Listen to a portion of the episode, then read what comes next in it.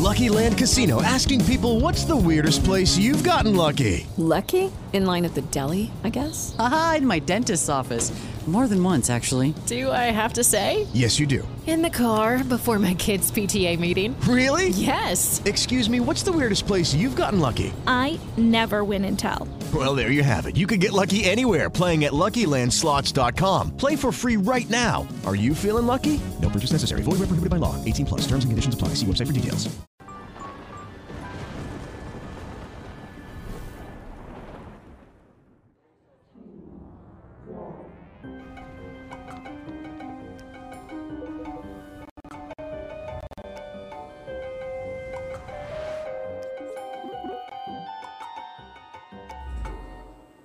Salve, salve, amigos da ciência em todo mundo! Muito boa noite, muito bem-vindos. Sextando aqui no Ciência Sem Fim. Hoje comigo, o grande Douglas. Tudo bom, Douglas? Tudo, um prazer estar aqui. Obrigadão por ter aceito o convite, cara. Muito legal mesmo. A gente se conhece há bastante tempo, né? Oh, já faz um tempão. Já faz um tempão, né?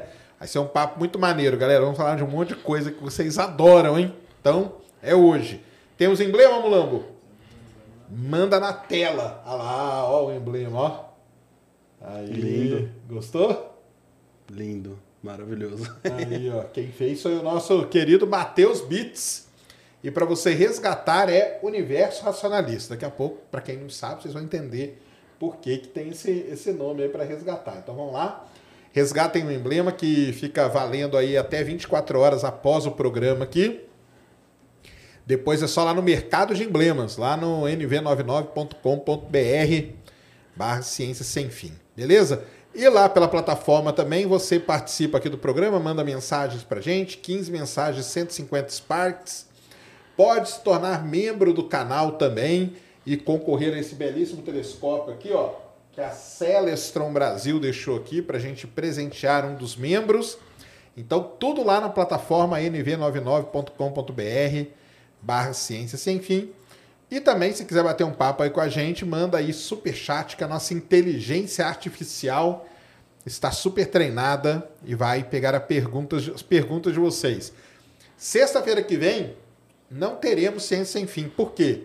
Porque sexta-feira que vem, ó, é isso aqui, ó. É o prêmio, isso aqui é o ouro de Ratanabá. ouro de Ratanabá, ó, tá? Sexta-feira que vem estaremos lá na premiação da, do CCX CCXP Awards. Vamos ver, será que a gente ganhou? Depende de vocês aí que votaram, né? Aliás, eu agradeço aqui a todo mundo que votou. E tem um pessoal que manda umas presente pra gente, ó que maneiro, ó. Então manda um livro. Esse livro aqui é bem interessante, que é um guia mangá do universo. Então eles vão contando as histórias aqui, tudo com mangá, e depois tem a explicaçãozinha aqui, ó. Então fica aí a dica, ó. Guia mangá do universo, ó. Tá vendo? É uma história em quadrinho contando a história do universo, história da astronomia. E esse livro aqui também, para criança, esse aqui, ó, muito legal. Meu livro de planetas, do Bruce Betts, que é um cara lá da Planetary Society que escreveu. Aí foi traduzido aqui para o Brasil. Esse aqui, se não me engano, quem mandou foi a editora aqui pra gente. Então fica aí a dica, bem de criança mesmo, ó. Tem pouquinha letra e muita foto. Que é assim que criança gosta, né? Pouca, muita figura e pouca, e pouca letra. Mas tá aí, ó, bem legal também. Então, ó, mandem aí, ó. Manda aí que a gente, que a gente deixa por aqui. E vocês ficam vendo aí os livros. Douglas, valeu demais, cara, por ter aceito. Brigadão. É um prazer enorme estar aqui, principalmente para falar sobre assuntos polêmicos, né? Exatamente. Eu gostei dessa camiseta aí da NASA aí, ó. Show de bola, é isso mesmo. Cara, todo mundo que vem aqui, eu peço começar contando um pouco como que começou, como que você começou a se interessar por ciência, depois por divulgação, como que foi isso aí, essa seu, sua trajetória aí? Bom, inicialmente é, eu comecei na ufologia, né? Então não foi na, não foi na divulgação científica em si. Eu também comecei na ufologia, há muitos anos atrás, lá no interior de Minas Gerais. No interior de Minas Gerais? Interior de Minas Gerais. Comecei na ufologia e daqui a pouco a gente vai conversar bastante sobre isso. Eu fazia. entrevistava é, possíveis, né? Potenciais abduzidos. Entrevistava os caras. Depois eu vou, eu vou. Sabe que eu conto? Sabe que eu conto, Mulambo? Eu vou, acho que eu vou contar depois. Fiquem aí, ó. Mais tarde eu vou contar um, um único caso que até hoje me intrigou. Até hoje me intrigou. Tem um só, tem um só. Mas é, é, é doideira. Tá? Eu também comecei na ufologia, cara. Mas eu acho que é por onde muita gente começa. Porque é um negócio que chama atenção, né? Foi mais pela, pela curiosidade científica, né? É, folheando aquelas, aquelas revistas de ufologia, de- depois um pouco você acaba caindo na astronomia, aí vem aquele interesse pelo universo. Então, a ufologia praticamente foi um ativo que me levou à astronomia. Porque a Universo Racionalista, quando eu criei ela, ela começou com astronomia apenas, né? Falando sobre a descoberta de exoplanetas, né? Sobre explicando a formação geológica da Terra. A gente partia muito por esse caminho na época, né? E o meu objetivo com o universo racionalista começou porque eu queria tornar o meu feed de notícia no Facebook muito mais informativo. Entendi. Era aquela época da enxurrada dos memes, em 2011 para 2012. Eu falei assim, pô, eu fico muito tempo no Facebook. Por que não tornar isso produtivo e ao mesmo tempo informativo para quem também fica muito tempo no Facebook? Aí eu comecei a publicar notícias de astronomia. Só que num dado momento eu percebi que não dava para ficar sozinho nessa. Que eu tinha que montar uma equipe. Então a primeira pessoa que começou a me ajudar e hoje está bem afastado da divulgação científica é o Michael Bryan que aí ele me ajudava nas publicações, a gente traduzia algumas imagens de outras páginas lá do exterior, né? Porque o pessoal gostava muito daqueles gráficos, né? É, e os, e os esquemas de modelagem do sistema solar. Os E infográficos, os né? infográficos, nossa. pra caramba, né, cara? E cada um infográfico diferente, principalmente aqueles das pers per perspectiva de tamanho, né? Incentivava muito o pessoal a buscar mais sobre o assunto.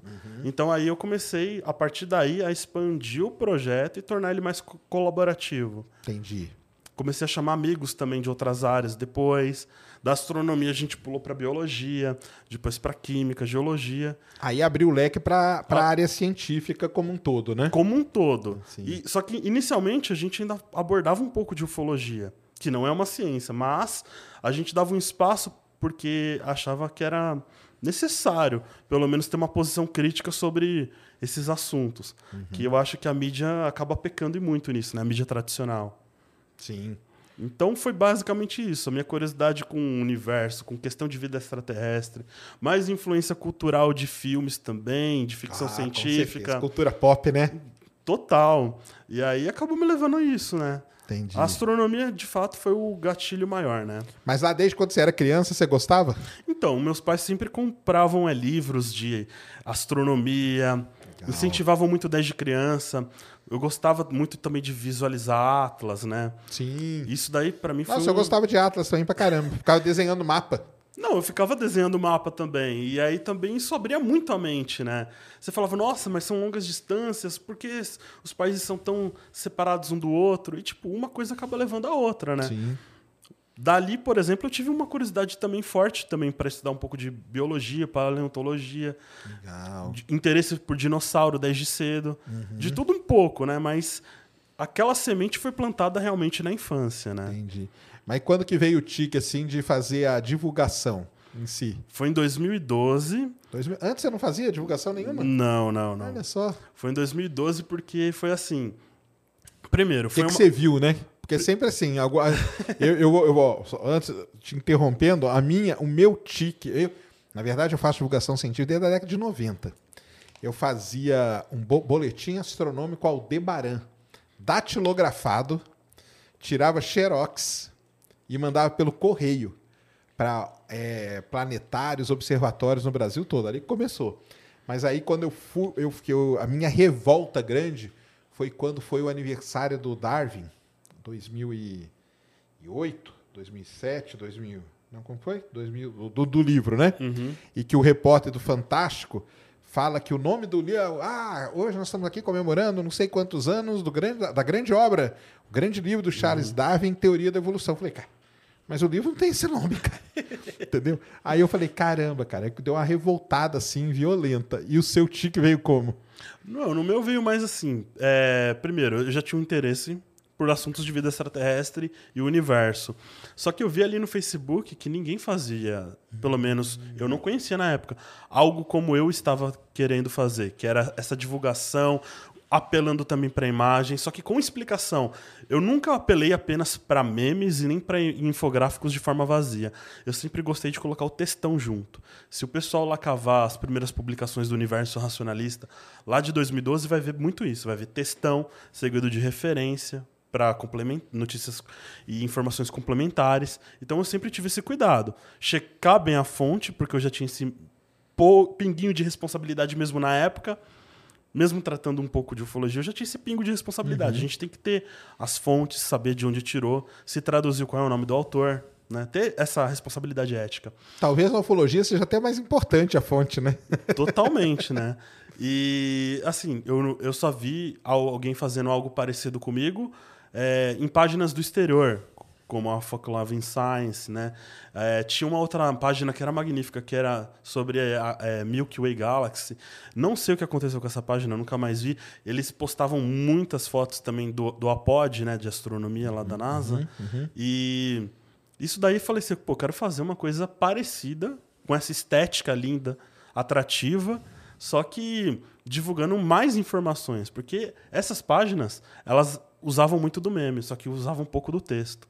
Eu só fiz o oposto. E aí, tempos depois, eu falei assim, pô, vamos estruturar tudo num site, organizar mais o conteúdo, porque o pessoal falava assim, pô, eu vi uma postagem muito boa que você fez, por exemplo, refutando aquele site lá sobre a fraude do século, hum. que, tentava negar a ida do homem à lua. E aí a gente fez um post lá que, tipo, o post acabou se perdendo com o tempo. Aí o pessoal falou, não, faz um site, coloca o conteúdo no site, organiza todo esse conteúdo para facilitar a busca de uma informação melhor e mais autêntica. Entendi. Então foi basicamente isso. Tá certo. Aí começou. E por que que escolheu o Facebook? O Facebook parece que se adequou muito mais a mim, né? Se adequou Sério? de uma ah, forma assim que deu. É, por exemplo, eu sempre gostei de escrever textão. O Facebook permite isso. O Twitter já não permitia na época. Na época ainda existia o Orkut, mas a comunidade era uma coisa mais para debate. Não era uma coisa assim para você centralizar um projeto e divulgar as notícias. Uhum. Eu vi nesse, no Facebook exatamente a oportunidade realmente de crescer um projeto dentro dele que tornasse é, quem acompanha a página algo informativo. Então, nenhuma outra plataforma tinha isso na época. Entendi. E por isso que também o Facebook deu, deu esse boom total né, na época, de 2012 até hoje. E engraçado, né, cara? Porque a gente fala assim, né, que o período da, vamos dizer, da divulgação escrita, que era, que era por blog e tal, o auge foi ali em 2008, 2009, né? Quando o, tipo, o YouTube surge com, com uma, vamos dizer, quando você começa a ter capacidade, né, de postar vídeos e tal, os blogs começam a dar uma caída ali em 2010, né? E engraçado que o Facebook, ele se, isso é uma coisa até legal da gente falar, né? Porque muita gente fala que o Facebook morreu, né? Fala, ah, o Facebook morreu. E não morreu, né? Não, não morreu. O, o, conteúdo, por exemplo, que eu ainda publico na UR tem bastante acesso, é atrativo ainda, o pessoal acompanha, mas é um público geralmente mais específico, que gosta de ler. Às vezes usa mais a página é para receber como se fosse um feed de notícias assim semelhante ao que era antes com aquelas news, news stealer, né? De newsletter, newsletter de, de browser, né? Tudo uhum. mais. Aí o Facebook acaba tampando esse buraco, né?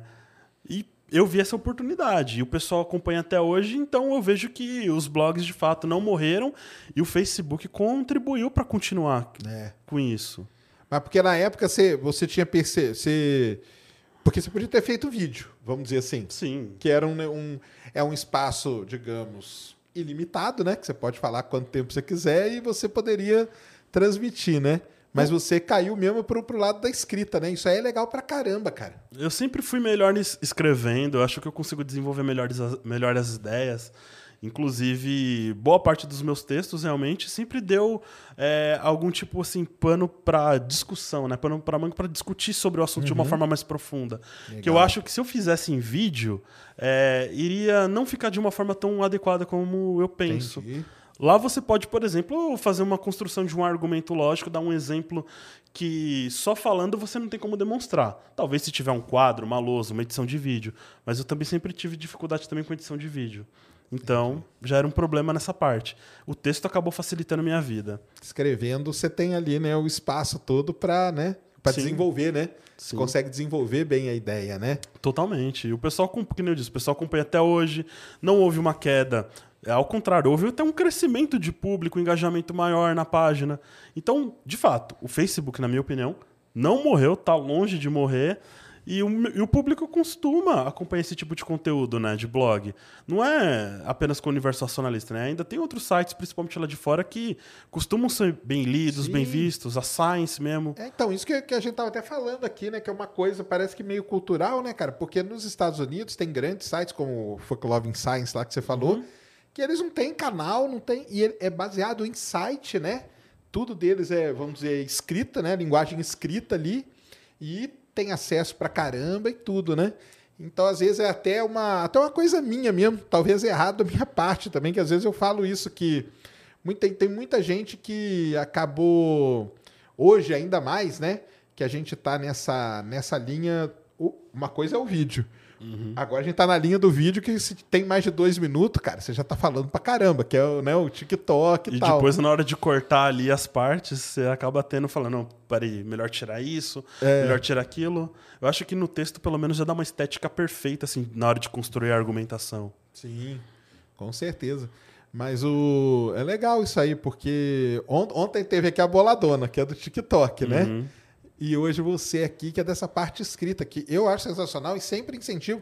Eu mantenho meu blog até hoje, do spacetoday.com.br, porque eu acho que tem que ter, cara. Não tem. E, e acaba que você incentiva muita gente a ler, né? Que é uma Sim. coisa que a gente tem esse problema, né? E você, com o seu site, com a página, incentiva muito, né? Ah, eu mesmo, eu, por exemplo, eu na, na época de escola eu tinha uma dificuldade enorme com leitura. Eu não gostava. Acho que os livros, assim, não me estimulavam muito a isso. Entendi. E, pô, quando eu fui é, realmente despertar esse interesse para fazer divulgação científica, é o contrário, você começa a ler muito. Então eu comecei a desenvolver o gosto pela leitura, comecei a ler livros até técnicos de astronomia e astrofísica, e você acaba desenvolvendo essa paixão. Então você percebe uma coisa, não é que você não gosta de ler, talvez é o tema de um livro ou de uma coisa que você está estudando no momento que não te, seja atrativo naquele, naquela, naquele momento. Exatamente. E eu acho que a escola, por não ter incentivado assim, uma variedade de temas, poderia, né? Ter incentivado assim, não, vamos pegar um. cada um Tipo, é, pega um o que que livro. você quer ler, né, cara? O que que Qual que é a área ler? que você gosta? Porque um vai gostar, tipo, igual você falou, um vai gostar de dinossauro, outro vai gostar de planta, outro vai Sim. gostar de bicho. E estimular isso, né? E hoje, por exemplo, eu leio de tudo em relação à ciência. Eu falei que eu comecei com astronomia, mas eu leio sobre psicologia, leio sobre neurociência, leio muito sobre filosofia da ciência até hoje. Né? E eu acho que são tópicos muito bons e, a ciência entra, de certa forma, em uma convergência assim, de ideias, mesmo que os campos às vezes pareçam tão diferentes. Parece que tem uma rede que interliga assim, quando a gente coloca tudo no âmbito filosófico. Sim, com certeza. Com Uhum. E, e outra coisa muito legal, que eu até falei para a Boladona ontem, que você, você não tem formação astronômica, né? Uhum. Nessa área, né? E, e que você sabe, eu não sei se você sabe, mas isso é uma grande discussão que existe, né? Uhum. Se só pode divulgar tal coisa se você for formado, sabe? Tem uma treta aí no mundo aí da divulgação que é com esse negócio, né? Eu sou totalmente contra isso. Eu acho que todo mundo tem que divulgar, entendeu? Todo mundo fazendo esse lance aí, aprendendo a fazer, né? Colocando a fonte, os autores e, e aprendendo a desenvolver ali as ideias e tal. Cara, qualquer pessoa, você não precisa ser. E isso é muito legal, cara. de Você também que entrou nisso, você já recebeu alguma crítica com relação a isso? Não, já recebi várias críticas, principalmente no começo. Pô, você não tem formação em física, você não tem formação em astronomia, por que você está tratando do assunto? Aliás, até um ponto interessante, é, quando eu conheci o Pedro Loz, né, do Ciência Todo Dia, o canal dele era pequenininho, ele era desconhecido. E aí eu chamei ele para a UR. Ele cresceu muito, ajudei ele a crescer na UR e tudo mais, né? O projeto dele se expandiu muito, porque o conteúdo era de qualidade. E num dado momento, quando ele estava na UR, ele mesmo sofreu essa crítica. Falou assim, mas por que você está divulgando ciência? Você não, você não tem formação em física. Né? E parece que a pessoa vem com o intuito realmente de te derrubar. Né? E eu tive, assim, vamos dizer assim, muita sorte também, né? De ter escolhido as pessoas que eu considero certas. Por exemplo, eu tive como um guia para divulgação científica, do meu lado, o Carlos Oliveira, do AstroPT. Grande Carlos. Sempre que eu cometi algum equívoco, e a gente comete, não tem como ser perfeito, né? principalmente quando foge um pouco do nosso domínio. Ele estava lá para corrigir, para apontar o erro, para falar como a gente deveria divulgar de uma forma melhor, qual tipo de linguagem utilizar. E ele me auxiliou em tudo isso. Então eu sou eternamente grato ao é Carlos gente Oliveira. Eu escrevi bastante no SPT. Escrevi Bacana. bastante pra ele. Aliás, um post meu lá chegou a derrubar o site lá, o negócio de Saturno lá. Nossa. É, não sei quantos milhões de visualizações lá na época. Poxa. Há muito tempo. Grande carro. Participou de live comigo de Plutão, a gente fazia as lives tudo juntos, Uhum. juntas. Legal demais. Então, ter, ter essas pessoas é muito importante. É né, importante, né? Ter esses, esses filtros, assim, essas pessoas para te aconselhar. E só que o, o- É lado quando bom. o cara chega na, na boa e tal, né? Sim, sim. Porque às vezes já chega os caras com dois pés no peito, né? Não, aí desmotiva. Exatamente. Aí não tem como. É. Mas assim, eu tive sorte também de não achar apenas ele, assim. Ele era o, o foco na astronomia e na astrobiologia. Depois eu, sa eu sabia que eu deveria procurar os mesmos é, cientistas ou pessoas com formação robusta para me ajudar em outras áreas. Então, se você va vasculhar ali a, o site, a parte de equipe da Universo Racionalista, você vai ver que tem um monte de gente ali que é da área de neuro, física, cosmologia, astronomia, é bem variado. Só que é misturado com graduado, com pós-graduado, com autodidata. Então eu sempre mesclei. Legal. Acho que isso é muito bom, né? Promover essa, de certa forma, a interdisciplinaridade, ainda mais com pessoas tão diferentes. Isso pra mim acho que é essencial, cara. E vou repetir, falei ontem pra ela, eu acho que, que quem não é acadêmico da, da área, cara, eu acho que tem algumas vantagens muito importantes.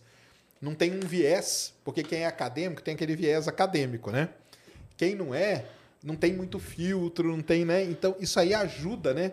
Às vezes, o, a maneira como a pessoa fala, como, como ela se expressa, né? Seja em texto, seja falando, do jeito que for, sai muito mais natural, sai muito melhor até de você do que ler e ver do que um cara que vem da academia. Porque ele vem com toda aquela bagagem lá, e se ele não soubesse desfazer daquilo para transmitir a mensagem, fica um negócio pesado, né? Totalmente. E eu acho até que facilita até para fazer crítica.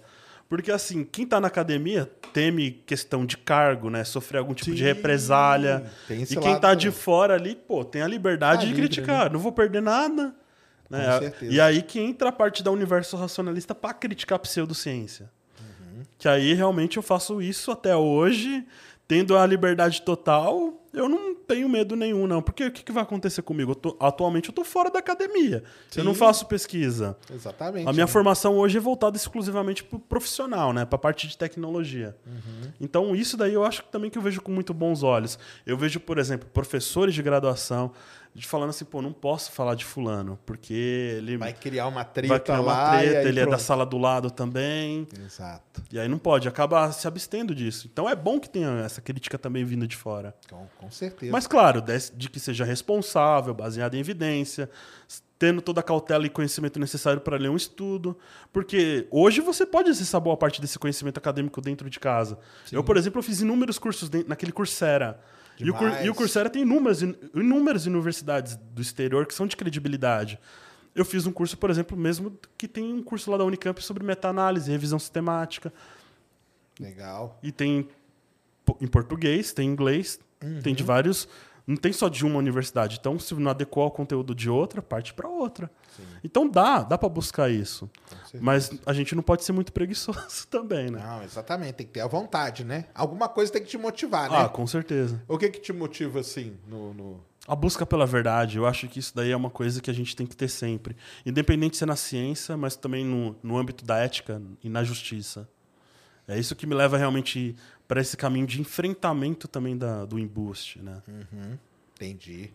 E o nome veio da onde? Da, como Uni- você criou o nome? Universo Racionalista. Esse nome é problemático, porque, é- porque tinha uma outra página com nome parecido, Ah, é? que, que na época era Sociedade Racionalista. Eita. Que foi fundado por uma amiga minha, inclusive, né? Ah, é? Uma das fundadoras é, é a Lisiane. Ela é, estuda, se eu não me engano, filosofia, estudou algumas coisas relacionadas, se eu não me engano, à violência é, com a mulher, alguma coisa assim. Né? E ela, é ela, é uma, ela é uma advogadora científica até hoje, né? Ela pesquisa. E só que o nome, assim, de fato, não veio da sociedade racionalista. Veio de um amigo meu, Rafael. Né? O Rafael teve a ideia assim, pô, o que você vai tratar no universo racionalista? Ah, eu vou tratar de ciência e vou tratar de filosofia. Aí o universo veio mais pensando na ciência, na astronomia. E o racionalista veio da abordagem filosófica mesmo, né? Dos racionalistas, dos iluministas franceses radicais que eram autênticos cientificistas, né? Homens que defendiam realmente a, a verdade científica. Então veio essa a verdadeira motivação, apoiado graças à ideia de um amigo meu, Rafael, né? Ah, que legal. Maneiro demais. E aquele pessoal daquela aquela página lá, tava junto com você um tempo, né? A climatologia. A climatologia geográfica, por muito tempo, foi minha parceira. É, né? Tem a Mistérios do Mundo também do Lucas, né? Que também Isso. sempre foram páginas unidas ali. A gente sempre se uniu. A gente ajudou a outras páginas menores a crescer. Tinha também a Carl Sagan Brasil, não sei se está tão ativa hoje. Tinha uma página em homenagem ao astrofísico Alex Filipenko, Sim. que infelizmente acabou sendo hackeada. Caramba. O cara acabou perdendo a página, não conseguiu recuperar. E a gente ajudou todas essas páginas. A gente tinha um- uma colaboração mútua. Eu queria também ajudar o pessoal. Eu vi que o universo racionalista estava crescendo e eu queria trazer o pessoal junto comigo. E o Isaías, da climatologia, ele ajudou muito. Hoje ele tem um canal muito grande também no YouTube, né? Fala de curiosidades em geral. Então foi muito importante ter esse- essas pessoas também por perto, né? Não, legal demais. Não, é bom porque aí você traz um movimento todo, né? E aí dá força, né? De pro, fato, Pro movimento, é, de né? fato, acabou emergindo um, um movimento da divulgação científica ali no próprio Facebook. É. Só que, assim, aí, muitas vezes as pessoas de fora não enxergam isso, né? Mas sempre tem uma rede ali de colaboração. Um ajudando o outro, independente se é de projeto diferente. É que na época tinha outros projetos de astronomia que hoje não tem mais. Tinha o projeto de um amigo meu, Daniel, que era Astronomia Aqui, acabou terminando. Tinha um astroboletim do Matheus, Luiz. E só que assim, muita gente desanimou nesse meio do caminho, assim, né? E eu Porque acabei é- ficando. É, porque seu caminho não é mole, né? É Não duro, é, né, mole. cara? É muita porrada, quase todo dia. Exatamente, né? É complicado. E todo dia você tem que estar com a. Tem que estar com a vontade, né? Com a criatividade, com, com essa motivação, né? Para sentar ali e tal. Como que é a sua rotina no, no universo racionalista, assim? Não, minha rotina hoje em dia, eu tenho, eu tenho resumido ela basicamente na tradução de textos. Porque desde que eu perdi meu companheiro, eu ando um pouco meio afastado da divulgação científica. Certo. Eu estou tentando retomar, estou pensando em nova- no- novos projetos, principalmente para movimentar mais o canal do YouTube do Universo Racionalista, porque tem um canal ali, né? Tem algum conteúdo ali, o, conteúdo também produzido por outros colaboradores. A gente chegou a falar um pouco sobre Covid, principalmente ali no início da pandemia. Então a gente está com um projeto para retomar o canal, Legal. né?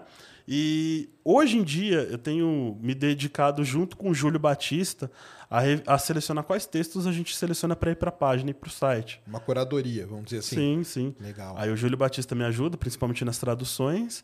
Eu faço a revisão, faço a configuração, faço a publicação em cada horário específico, de uma forma quase religiosa. Ah, você segue aqueles horários. sempre horários específicos para fazer a divulgação. legal. Né? É bem organizado pra caramba, Tem então. que ser, tem que ser, porque aí você vê o resultado também, né? Entendi. E isso daí acaba sendo uma mão na roda, né? Porque você vê que realmente quando, quem tá junto comigo tá comprometido realmente em fazer algo sério, né? Hum, Legal. Mas também no início ali, quando eu estava ainda tentando fazer a base da Universo Racionalista, que nem eu falei que eu, eu vi a necessidade de ter um site, aí outras pessoas também ali me ajudaram na parte mais técnica, né? Não necessariamente produziram conteúdo, mas estavam ali para pagar servidor, estava ali para produzir também é, é, um auxílio, assim, pô, o site saiu fora do ar, precisamos resolver isso. E aí tava lá o Cauê junto comigo. Entendi. É. Não, então dá esse negócio, né? Mas, o, mas a, a rotina assim, da produção, porque é um produtor de conteúdo, lógico, né? É, é isso então. Aí você, você conta aí pra nós. Como que é a rotina? Você acorda, consulta os sites. Não, acordo já. é? A primeira coisa que eu vejo é vejo se o site já tá ok quando eu acordo. Ah, pra ver se não caiu durante se não algum... caiu, Certo. entro já lá no servidor, vejo primeiro essa parte mais técnica Quanto- quantos acessos tem por mês, mais ou menos? Mais ou menos um milhão e pouco Aí, por ó, mês, legal, né? cara. É bastante acesso Muito mesmo, legal. o pessoal acessa, ainda consome bastante conteúdo. E geralmente é essa é a minha rotina. Acordo, vejo se o site tá ok, faço as necessidades básicas como qualquer ser humano. Claro. Depois almoço, mas já almoço ali olhando o site. O Júlio já vai me mandando a lista de textos que a gente pode publicar. Pelo WhatsApp mesmo, às vezes ele me eh, resume um pouco do conteúdo no áudio. Aí eu falo, pô, e essa, essa, essa não. Aí essa daqui, às vezes surge uma notícia assim meio parece meio falsa. Vamos investigar isso melhor? né? A gente faz um. Ah, então, porque isso que eu ia perguntar. Faz uma pesquisa uma- averiguar. Dar uma aprofundada A- às vezes, Às né? vezes tem um título ali meio exagerado, mas mesmo assim a gente vê que tem um texto ali, um artigo da, por exemplo, da Science, da Nature. Só que mesmo assim, pô, parece que não tá correspondendo muito bem o título com o que tá falando o estudo. Então a gente Aqui tem eles põem que um ver isso. baitzinho também, de leve, às vezes, né? É. Pra chamar, né? Infelizmente, se a gente for levar o pé da letra, É, não, não, o estudo não vai ser chamativo. não vai ser. Tem que pôr alguma, alguma coisinha pra fisgar, Tem né? que ter um toque artístico, título, mas a né? gente tenta não exagerar, porque a gente vê a consequência desse abuso do clickbait, né? Uhum. E aí as pessoas às vezes só leem o título e sai por aí achando que se resume aquilo. E aí quando vai ver o conteúdo não é nada daquilo. Então tem que ter esse cuidado. Aí a gente faz esse- essa seleção de conteúdo, se tiver tudo o que a gente publica. Se não tiver, a gente descarta, né, normalmente. Ou se houver a necessidade de fazer um debunk, a gente faz. Né? Precisar fazer algum tipo de refutação, algum tipo de, de explicação alternativa ali, a gente faz. Se vê que está bombando em outros sites. Como, por exemplo, eu acho que a última notícia que a gente se dedicou a fazer um debunk foi quando falaram aí que os cientistas tinham descoberto alguma coisa relacionada à- existência do multiverso. E aí o Olhar Digital publicou a notícia. Só que aí o que a gente fez é o seguinte, quem já tinha metido pau nessa notícia era um amigo meu, que é astrofísico e filósofo argentino, que é o Gustavo Esteban Romero. E aí ele tinha feito a crítica, eu falei para ele, ô Romero, posso publicar na UR e tudo? A gente vai fazer uma tradução. Ele deu ok e a gente publicou. Né? De forma cobla- colaborativa mesmo. Então, isso daí também é legal, né? Ter uma colo- colaboração internacional, Com alguém para fornecer, fornecer conteúdo para você também. Claro. E eu ajudo também, né? Eu ajudo no- na revista Cética Argentina Pensar, que é da Center for Inquiry, né? Do Alejandro Borgo. Entendi. Então ter essa troca aí é essencial, né? Essencial. é. Mas aí você escreve, ou, ou você continua escrevendo e tal, é mais o seu. Não, eu, te- eu, te- eu tenho bastante artigo assim pendente para terminar. Tá. Mas quando eu estava bastante na ativa, eu realmente produzia muito. Né? Mas eu tenho que terminar uns textos aí que eu quero ó, publicar, é, fazer uma análise melhor ali sobre é, a psicanálise né? e de outras pseudociências ali que pode provocar, Ah, legal. pode exaltar os ânimos assim de certas pessoas. Tá, tá certíssimo. E o que eu ia te perguntar, ah, você, qu- quantas notícias, notas, tal, que vocês publicam por dia, mais ou menos? No mínimo, pelo menos umas três. No mínimo, entre duas e três. Mas depende muito também. Se a gente vê que a notícia assim soa meio trivial, a gente deixa passar. Né? Então, a gente ultimamente tem focado muito mais na seleção de conteúdo de biologia, paleontologia e arqueologia. Ah, é? É o que vem assim chamando mais a atenção do público. Né? E aí alguma coisa às vezes surge em alto nível de astronomia que a gente não pode deixar passar. É, James Webb aí, ó. Exatamente. Tem que preparar aí uma série de. É, já tem, vai ter bastante conteúdo para isso. Vai, semana que vem vai ser legal.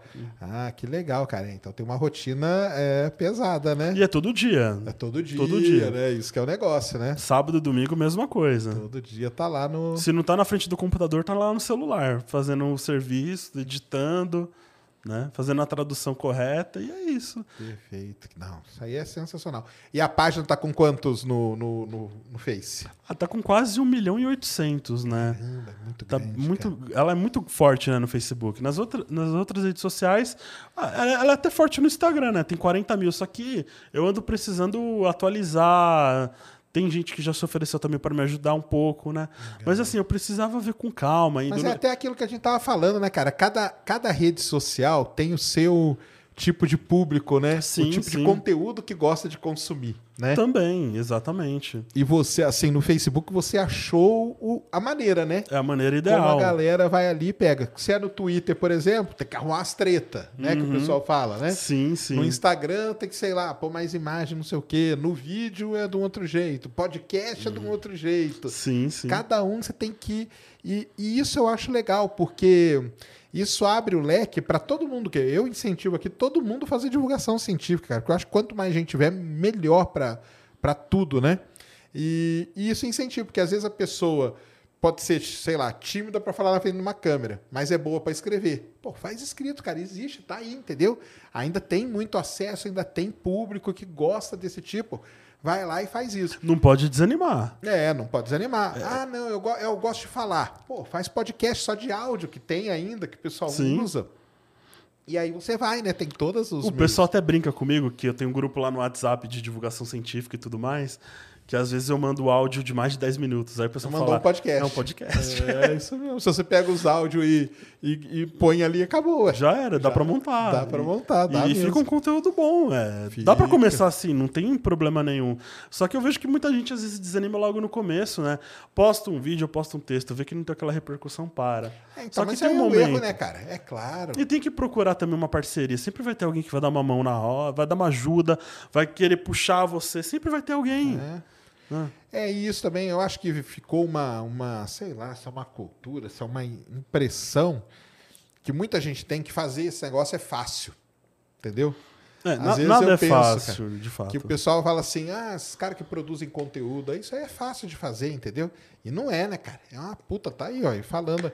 Ontem a boladona aí falou lá como que era a rotina dela, você hoje aqui, que é de uma outra rede social e também com uma rotina, então é assim. E é isso, né? Às vezes você pensa numa notícia, pô, vamos, ah, vamos escrever sobre isso aqui. Aí você põe lá, não dá aquela bombada. Aí você dá meio uma, né, uma desanimada, né? Às Mas vezes pode, dá, né? mas às vezes a gente tem que mudar o título, É. muda a imagem, às vezes a imagem faz Às é diferença. isso. ah, tá. Às vezes é isso que tá faltando, Hum, né? Pô, não tem uma estética bonita e pá, muda pra outra coisa, o pessoal já acessa. Já sei. Ou muda o horário também, né? Faz, tem que testar também, né? Testando. Só que, que nem eu disse, assim, não adianta desanimar logo na primeira vez que tentar, né? Tem que continuar. Na- no começo, a UR realmente começou pequenininha, quase ninguém lia meu conteúdo, né? Mas depois que você vai crescendo tudo, o pessoal também vai ajudando, vai dando apoio e tudo mais. E tem que, não tem que ter vergonha de pedir ajuda, não tem que ter vergonha de tentar uma parceria, né? Se é esse o objetivo é crescer, você tem que tentar. Sim. É, se você for um cara honesto, tudo direitinho e tal, né? As pessoas vão ajudar sim. Porque o que mais a gente quer é isso, né? Que, que cresça o movimento todo, né? Não, isso é legal demais. E aí depois você fez. Você estudou filosofia também, né? Estudei filosofia por um bom tempo, assim. É. né? Eu, eu não cheguei a me formar, porque faltou o estágio supervisionado. Entendi. Mas serviu de leque para abrir a minha mente para um monte de questões sobre ciência e pseudociência. E o que, que te chamou pra filosofia? Eu tinha preconceito com a área. Ah, é? Foi, foi tipo assim, ó, é até engraçado falar. A minha primeira vez que eu entrei na graduação foi em física. Foi na Federal de São Carlos. Só que eu não consegui a bolsa de moradia e de alimentação para continuar na universidade. E eu não tinha quase nenhum dinheiro. Na época, nem o conteúdo da UR era monetizado. Não tinha monetização nenhuma. Então foi bem difícil. Só que aí, como eu não consegui ficar nem um mês direito na universidade, eu acabei voltando para casa. E aí eu fiquei pensando assim, o que, que eu vou fazer da minha vida? Aí eu olhei assim, pô, tem algumas opções com bolsa eh, da própria instituição, né, com desconto e tudo mais, mesmo particular, para fazer algumas graduações. Só que aí eu falei assim, quero física, não tem física nela. Na mais acessível. Eh, queria ciências biológicas, não tinha. Tinha filosofia, falei, mas eu, eu não gosto de filosofia. e eu falei, não, vou fazer filosofia. E aí eu acabei gostando. Ah, que A- a- aí que eu vi que algumas coisas assim, tem, tem muita coisa para criticar em filosofia. Muita coisa criticável. Inclusive na grade. Eu acho que a grade de filosofia costuma ter também pseudociência. E eu Ah, acho que é? é uma coisa difícil de expurgar isso também. Caramba, que tipo de pseudociência que tem? Ah, por exemplo, ensina algumas coisas de psicanálise, ensina, ensinam algumas coisas obsoletas, é, às vezes sobre. Inclusive, eu vi isso, para, sobre parapsicologia nos tópicos de filosofia da mente. Né? Então são coisas assim que estão meio defasadas que ainda não mudam. Mas, a cada, tipo assim, pelo menos na minha universidade era isso. Então, eu acabei indo para filosofia, acabei gostando de praticamente muito conteúdo que eu, que eu consumi lá sobre história, principalmente da disciplina, que aí você começa a ver que boa parte dos, dos filósofos da época também faziam ciência. Sim. Tipo René Descartes, por exemplo, ele, É, ele na- deu contribuição em matemática, filosofia, geometria Isso que eu ia falar. medicina, né? Os iluministas radicais ali também tinham um. Na época, o cara, ele se designava filósofo, né? Sim, sim. Tipo, o filósofo era um cara que abrangia várias áreas do conhecimento, né? Uhum. Então, você pega, o cara, ele era Laplace, por exemplo, esse cara, matemático, astrônomo, filósofo, né? Então, você vai Sim. ver todo... Na verdade, eles se chamavam de filósofos. Sim. E aí, na, né, na filosofia, vinha toda essa bagagem, né? É, científica. inclusive tem aquela convergência, né? Primeiro falavam filósofos naturais, e que acabaram sendo Isso. os cientistas em si. Os Exato. pré-socráticos, né, com toda a limitação e contexto da época, eram cientistas. Sim. Eles tentaram explicar a realidade é, de- é, por, através de mecanismos e leis. É, não especulavam de uma forma infrutífera. Eles queriam usar algum tipo de método Exato. observacional e tudo mais, fazer uma dedução lógica. É, aí veio outros filósofos, né? Mas talvez a melhor representação seja o Aristóteles, tudo, que ajudou a dar uma organizada e hierarquizada no conhecimento e tudo mais. Então, assim, a gente começa a ver é, que, às vezes, é, não existe uma linha tão profunda diferenciando ciência e filosofia. Mas principalmente se você chega nos dias de hoje. Mas é, isso é um debate contemporâneo, é um debate mais atual agora, sobre o limite da ciência e a relação com a filosofia. Ah, é? Existe essa, essa conversa aí? Então, porque existem algumas propostas até de que talvez a filosofia seja um tipo especial de ciência. E eu vou dar até um Ela exemplo. não é considerada ciência? Não, ela, ela, ela é considerada tipo filosofia em si. Filosofia Entendi. é filosofia. Tá. Só que eu não posso ignorar que num debate contemporâneo tem alguém que propõe algumas ideias diferentes para classificar a filosofia dentro de um lugarzinho. Então, por exemplo, não tem muito aquela ideia de que o pessoal fala que a matemática é apenas uma linguagem. Sim. Isso daí, isso daí irrita muito matemático e filósofo da matemática. Porque, para muitos, a classificação correta da matemática é, uma- é como uma ciência formal. Não como uma linguagem em si. Porque ela tem todo um método, tem toda uma estrutura, a publicação de trabalhos na área. E assim também tem na lógica. A lógica é muito mais desenvolvida do que apenas silogismo né, aristotélico. E então, a- alguns filósofos propõem o que? Uma divisão de ciências fáticas, ciências formais e ciências filosóficas. Né? E aí, tentando classificá-la adequadamente. Aí, uma trataria de coisas mais teóricas, é, outras uma convergência entre teórico e experimental, e outras sobre entidades concretas. Né? A fática, física, sociologia, psicologia, neurociência. As formais, a lógica, matemática, talvez alguma coisa de linguística. E as filosóficas abarcando toda a filosofia em si. E seus ramos, epistemologia, que é a teoria do conhecimento, é, ontologia, metafísica, ética, axiologia. Entendi. Então é um debate que eu acho que vale muito a pena. Eu acho que eu, é, é importante trazer isso até para o âmbito da divulgação científica, porque é a filosofia que fornece a melhor clarificação dos conceitos que a gente usa na ciência. E muita gente não sabe disso. Vou te dar um exemplo. É, na área de física, na área de astronomia, os conceitos de espaço, tempo, é, sistema, propriedade, é, são todos conceitos filosóficos. E quem dá esse tratamento filosófico adequado para os cientistas depois incorporarem ao trabalho científico são os filósofos da física. Entendi. Só que isso é uma coisa discutida mais academicamente. E não tem necessariamente, pelo menos eu não conheço hoje no Brasil, é, um portal exclusivamente de divulgação filosófica para pegar esses trabalhos filosóficos e popularizar para o pessoal. Talvez falte isso assim com maior força como hoje tem na divulgação científica. Aí, ó, fica a ideia aí, ó. Alguém que estiver ouvindo quiser criar algo parecido, é, né? né? Seria muito importante. É um bom campo para se explorar. E que abriria também a mente de muitos cientistas que têm um desdém pela filosofia. Né? Porque a filosofia tem seus problemas. Tem correntes anticientíficas. Tem, nem sempre aquela questão que falam assim: a filosofia é amor pela sabedoria. Isso é a maior mentira. Na verdade, existem correntes dentro da filosofia que são dogmáticas, anticientíficas, né? e versam é, e filosofam contra a ciência. Entendi. Né? Então, isso daí a gente também precisa ter um devido cuidado, principalmente quando a gente vai falar desse campo. Ah, não, com certeza. Mas aí existe a filosofia da ciência, não existe essa, essa área aí? sim, sim. E a filosofia da ciência ela é preocupada exclusivamente é, a fazer reflexões sobre o conhecimento científico. Tá. Né? O, que é, o que é o conhecimento científico? É diferente de, algum, de alguma espécie de outro tipo de conhecimento, como conhecimento de senso comum, como o conhecimento filosófico? Já entra nessa discussão mais epistemológica. Certo. A, a parte ontológica da filosofia da ciência é a que vai falar dos conceitos mais gerais, que nem eu falei para você. É, espaço, tempo, propriedade, sistema, é, o que é uma partícula. É, tem trabalhos, inclusive, de filosofia da física quântica. Que aí, bom, a gente sabe que tem muita extrapolação pseudocientífica com quântico. Sim. Mas existe, de fato, área séria da filosofia Claro. dedicada ao estudo filosófico da teoria quântica. E talvez o melhor representante seja o professor Oswaldo Pessoa Júnior da USP, que ele é físico e filósofo, ele tem bons trabalhos Ah, nessa área. legal, cara. Então, é, ele abre esse leque de intersecção entre ciência Entendi, e filosofia. Ele, ele navega nesses dois aí. Sim, e aí a- a- acaba acontecendo essa colaboração que a gente não vê muito, né? Na divulgação, mas vê dentro da academia, Uhum. né? Por- Inclusive o Einstein mesmo tem trabalhos assim dele que são muito Que é mais mais no filo- âmbito filosófico. Sim, com certeza. Principalmente mais, mais tarde ali, né? Depois, né? Uhum. Depois ali ele passa né, a ser um cara mais. É porque é igual a gente falou, né? Que o tal do cético vira tipo um xingamento. Parece que chamar o cara de filósofo também, né? Você tá, né? Sei lá, talvez se re- reduzindo o cara.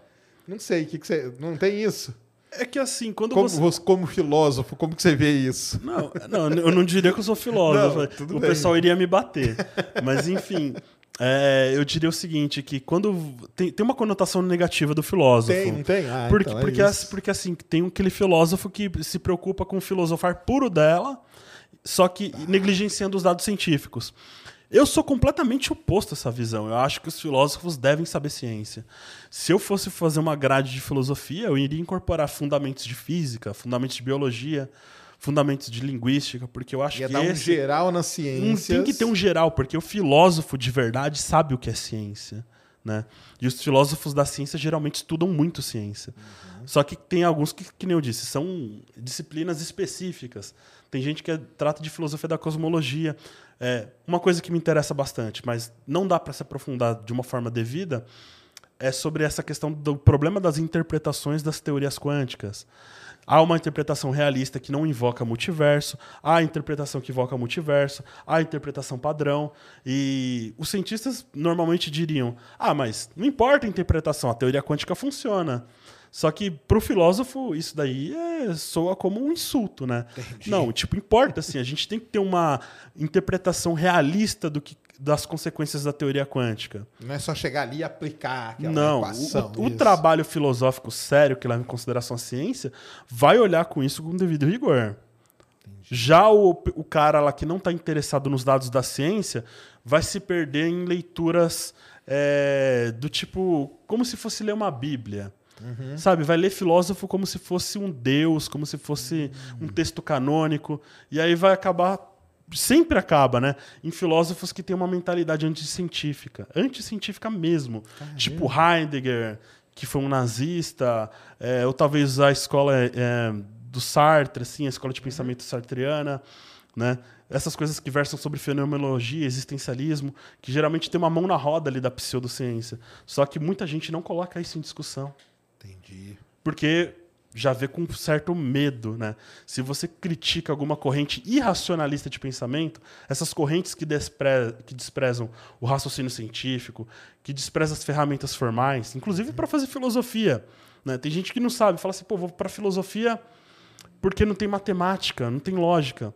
Num, ra- num trabalho filosófico sofisticado, tem muita matemática e tem muita lógica.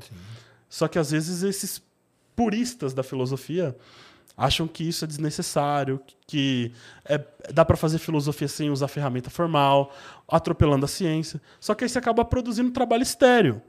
Por exemplo, como que você vai falar de filosofia da mente hoje em dia se você não vai saber nada de psicologia e neurociência? Você tem que saber, no o mínimo, pelo menos, o que é um neurônio, o que é, uma, que é sinapses. Ah, claro, tem que ter essa coisa prévia, né? Sim, Esse conhecimento aí. Lógico. Tem que saber, pelo menos, assim, o, o, o que a gente entende sobre o comportamento humano. E aí vai o quê? Requerer um pouco também de doses de genética, de psicologia biológica, né? Psicobiologia, ou, ou chamam de neurociência cognitiva. Então vai exigir essa incorporação de conhecimento para discutir esses assuntos de forma mais profunda. Agora, o que eu, quando tem aquele filosofia, aquele cara da filosofia que é totalmente purista, vai passar por cima daquilo, vai propor uma hipótese mirabolante, vai defendendo um trabalho filosófico numa revista é, predatória, do mesmo nível que na ciência. E vai sair por aí se vangloriando, mas que descoberta que ele fez? Em que ele ajudou o cientista cognitivo? Em nada. Certo. Só que então às vezes falta esse tipo de pensamento crítico de verdade dentro da filosofia, Entendi. né? É que o filósofo, às vezes o pessoal pensa, ah, o filósofo, né? Aquele cara lá viajando, Uhum. né? Isso que é a ideia que vem, né? Uhum. Mas é muito mais que isso. Não, isso aí é legal demais, cara. E filosofia é, científica e tudo tem, tem que tem que ser estudada mesmo. Qual filósofo aí que você curte mais? Ler e tudo. Mário Bunge é um filósofo argentino. Hum. Ele faleceu aos 100 anos. Eu tive muito contato com ele assim pela internet. A gente Ah, trocava é? e-mails. Olha que legal. Muito. Ele era muito receptivo comigo. Com alguns, nem tanto, né? Entendi. Tinha alguns amigos que falavam assim: Ô, Bunge, tira uma dúvida minha tal aqui. Aí ele falava assim: não tenho tempo. Não, ele estava com 100 anos, mas ele estava escrevendo livro, estava publicando um trabalho filosófico Tava de alto ativo, nível. Tava. E morava no Canadá. Por que eu gosto do Bunge? Uhum. O Bunge é um filósofo que começou na física, publicou trabalhos inclusive na, na Nature, que né? Foi- Então ele fez ciência de ponta Uhum. e depois começou a fazer filosofia de ponta. Ele começou a estudar filosofia da ciência, começou a dar aulas de filosofia da ciência. Se eu não me engano, foi na, acho que na Universidade de Buenos Aires ou na Universidade de La Plata. Eu posso estar enganado aqui. Foi em alguma das duas universidades, mas ele chegou a dar aula de filosofia da ciência, tudo.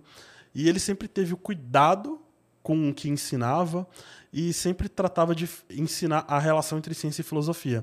E mais importante ainda, o Bunge foi um dos grandes nomes a enfrentar a pseudociência. Ou seja, foi um filósofo que mais combateu a pseudociência, principalmente na América Latina.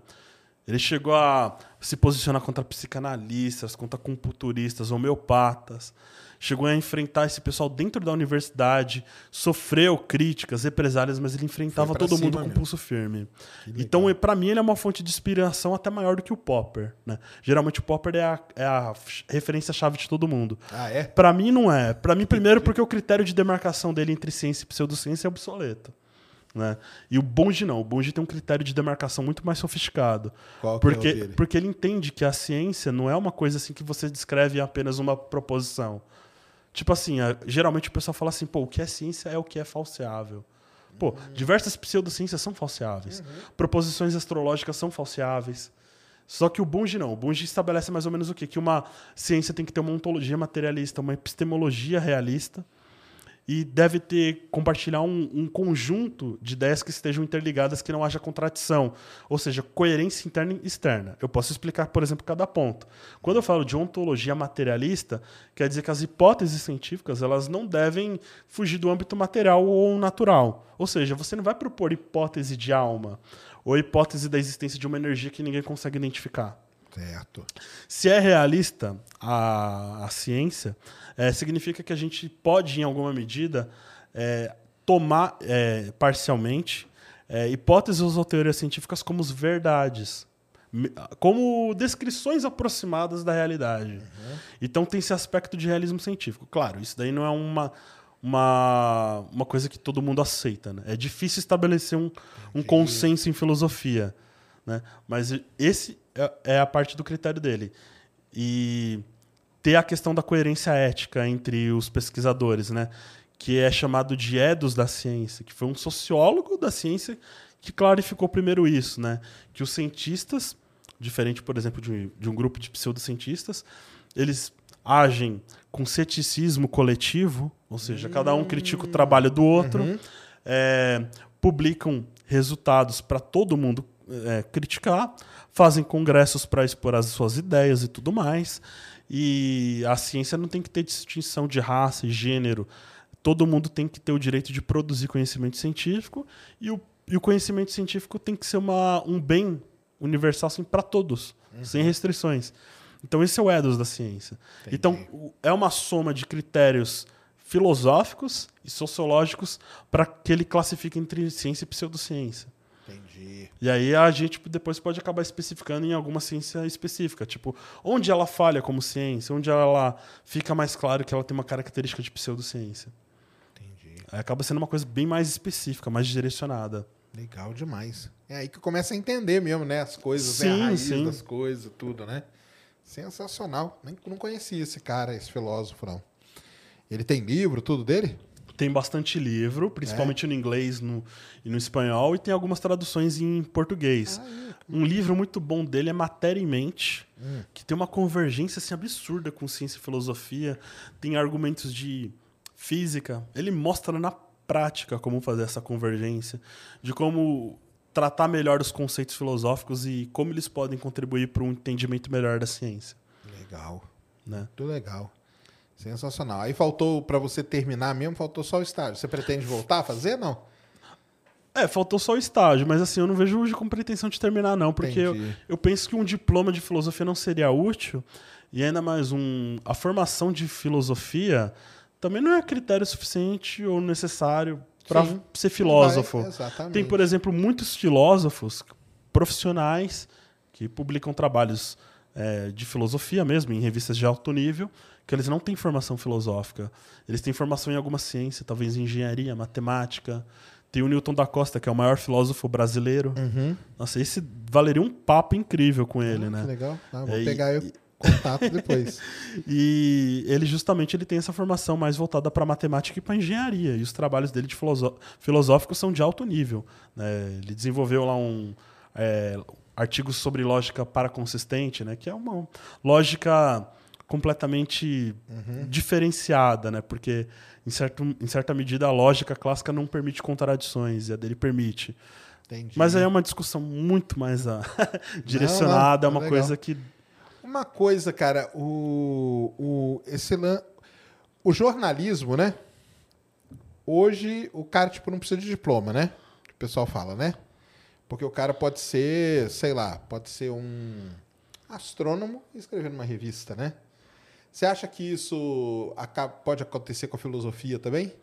Tipo, o cara ser físico e ali ele faz, tipo, um, não sei, meio que uma especialização e tal, e vira um filósofo ali dentro. Não, De acordo com meus parâmetros, por tudo que eu vi, até baseando na própria história da disciplina, se você mesmo, você mesmo, certo? Se você publicar um trabalho explorando, sei lá, conceitos é, históricos de espaço e tempo, publicar numa revista filosófica, você já vai estar fazendo filosofia. Se você manter essa constância ao, ao, é, e tiver uma relevância no seu trabalho, de certa forma, e, e, claro, o nível da publicação também conta é capaz de você poder se denominar de, de uma forma até confortável que você está fazendo filosofia e logo você é um filósofo. Só que o que eu acho incorreto, eu acho que é incorreto, mas vai ter muita gente discordando de mim. Eu acho que ter formação em filosofia não te torna filósofo. Tem, ah, Para mim, pra mim, o critério é você ter publicação em filosofia. Ah, tá. E aí, por isso que eu vou entrar numa outra discussão. Por exemplo, o Olavo de Carvalho, por exemplo, né? Que todo mundo fala Filósofo. assim, não, ele era filósofo. para muita gente. Mas aí, um a- a- aí, aí entra o argumento de que ele parou, se não me engano, na quarta série. Sim. Né? E o ponto do Olavo não ser filósofo é justamente porque ele nunca publicou trabalho filosófico. Ele nunca publicou em revista E especializada. não por ter feito um curso de filosofia, E né? não por ter não feito. Certo. Porque mu- outros, que nem eu disse, já fizeram. Eram é, publicações filosóficas e a formação era em ciência. Tem gente da matemática, da gente da física, né? Certo. Tem bastante gente. Tem gente também de du- dupla formação, né? Que é biologia e filosofia, aí publica trabalhos em filosofia da biologia, explorando o conceito de vida, explorando o conceito de evolução, é, univer- é darwinismo universal. Certo. Então, assim, tem coisas assim, muito, muito interessantes, realmente, que a filosofia pode informar sobre a ciência. Mas então você acha que ela pode caminhar pro lado do tipo que foi o jornalismo aí, um dia? Meio que de acabar e tal? É, eu não vejo uma graduação de filosofia como necessariamente útil para a formação de alguém né, em termos de filosofia. Você pode aprender filosofia sentado Sem- em casa, sem né? Aham. sem grandes preocupações, sem grandes problemas. Né? Às vezes o pessoal acha É que não tem uma necessário... técnica, né? A faculdade ela ensina muito, pessoal. A gente é, é determinadas técnicas, né? Então você faz ali uma faculdade de matemática, você vai aprender ferramentas matemáticas para resolver né, a filosofia, né? E eu estou fazendo esse comparativo com o jornalismo, porque o jornalismo acabou que virou isso, né? Tipo, você, você pode ser considerado um jornalista, um jornalista científico, né? Uhum. Aí entra naquela discussão, né? O que, que a gente é? A gente é divulgador científico, comunicador É, então. científico ou jornalista? Porque, eu, na verdade, o que eu, o que eu che- cheguei a uma conclusão. Aliás, eu dei até uma palestra outro dia disso aí, cara. Que anti- antes, o que se tinha era jornalismo científico. Mas isso é meio porque era o. Qual era o meio de se divulgar as coisas? Era e-mail, era jornal. Não tinha outro lugar. Não existia internet, não existia blog, não existia nada. Então, se o cara ele escrevia sobre ciência num jornal, jornalista científico. Tanto, tanto que tem aí o Centro José Reis, né? Na USP e tudo. E tanto que o prêmio de divulgação científica chama-se Prêmio José Reis, né? Que é em homenagem a ele, que era um grande jornalista científico. E eu acho que isso aí mudou um pouco quando começou a ter vários o, mídias e várias maneiras de você divulgar a ciência. Porque aí hoje é aquilo que a gente estava falando, né? Qualquer pessoa pode ser um divulgador científico. Mas. E, e acaba virando um jornalista científico. Né? Sim, eu acho Porque que se muita você gente tá se ali, incomoda se você, com isso. Se você lê um texto, você consegue criar uma linha ali de, de raciocínio em cima daquilo. Se você cita as fontes e tudo, cara, você fez ali uma matéria jornalística. Sim. Tá perfeito ali e tal. E aí vai pra frente. Mas né? aí, se você se rotula jornalista científico, o pessoal cai em cima, né? Cai, né? Cai em cima. Eu evito. Eu falo divulgador científico, é mais Divulgador, abrangente. exatamente. E para. E eu não sei, eu senti a impressão que agora com o surgimento de mestrados né, em divulgação científica, Sim. tem um pessoal querendo que isso seja tá- critério. Porque isso aí é, vai cair naquilo lá que eu falei no começo para você, entendeu? Uhum. Porque aí daqui a pouco, o divulgador científico, além de você ser formado numa determinada área, o cara você vai ter que ter mestrado em divulgação científica, senão você não pode fazer. Então. É ter, eu acho meio terrível isso. É cara. meio terrível. Eu acho que É. acaba até desmotivando um pouco.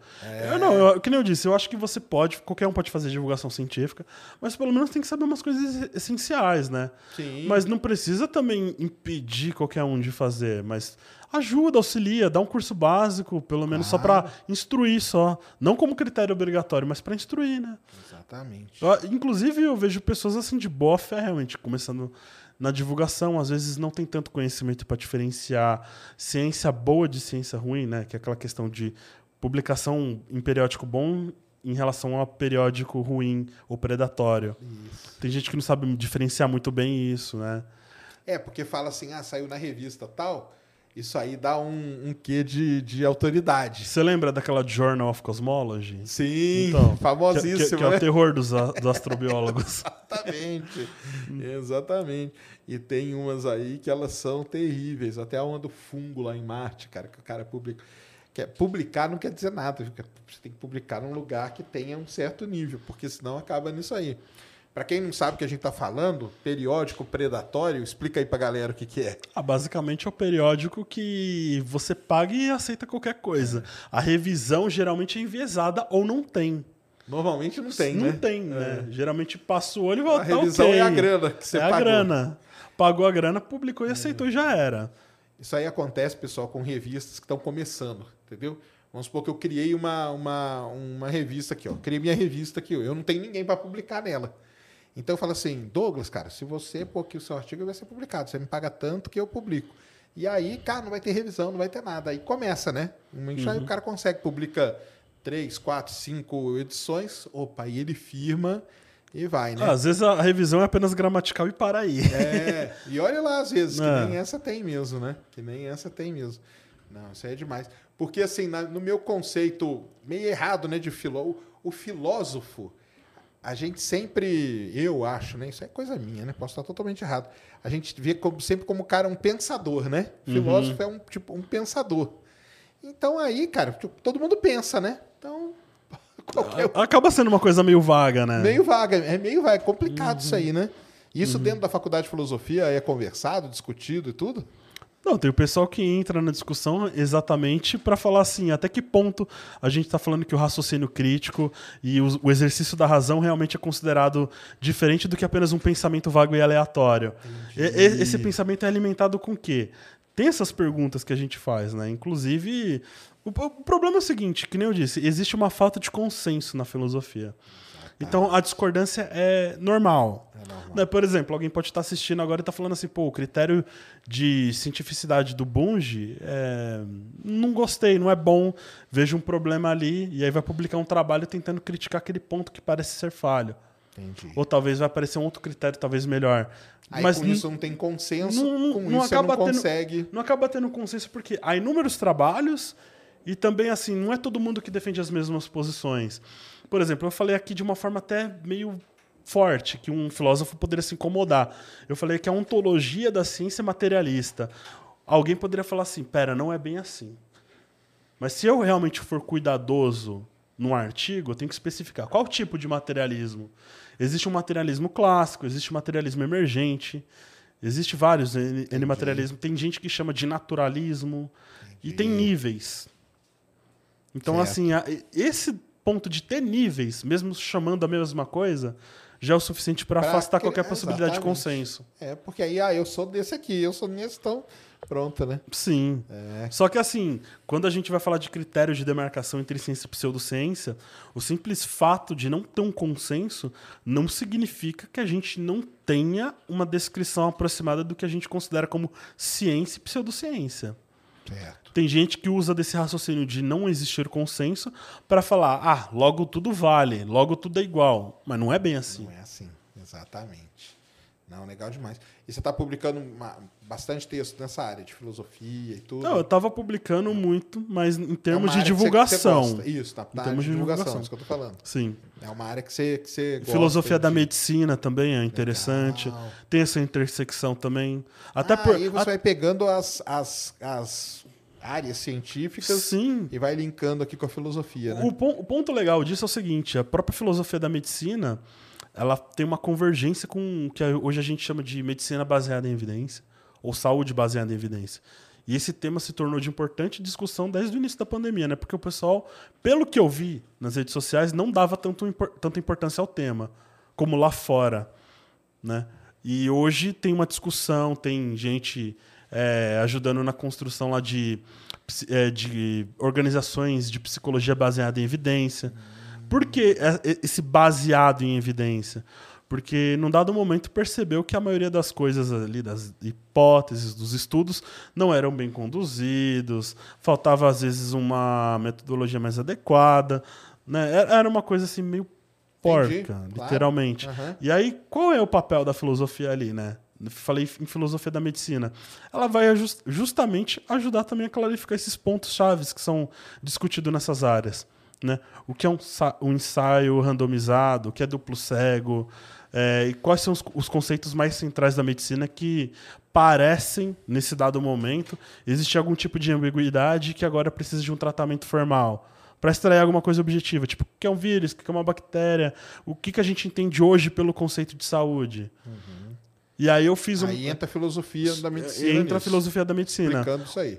Um texto de divulgação que eu publiquei lá na Pensar, que eu publiquei depois, eu publiquei em, em espanhol. Só que depois eu publiquei a, a tradução na UR. Era com uma proposta um pouco diferente.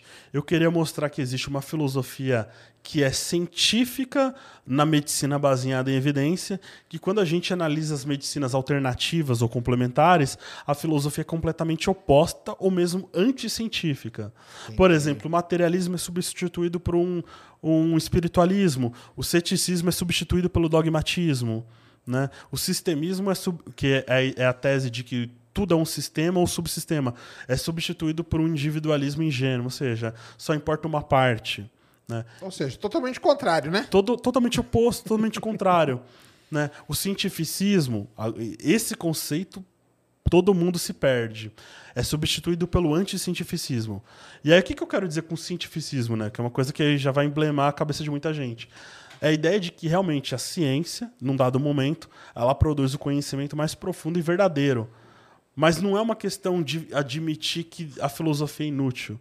Não, não há esse ponto, porque simplesmente cientificismo é um conceito filosófico.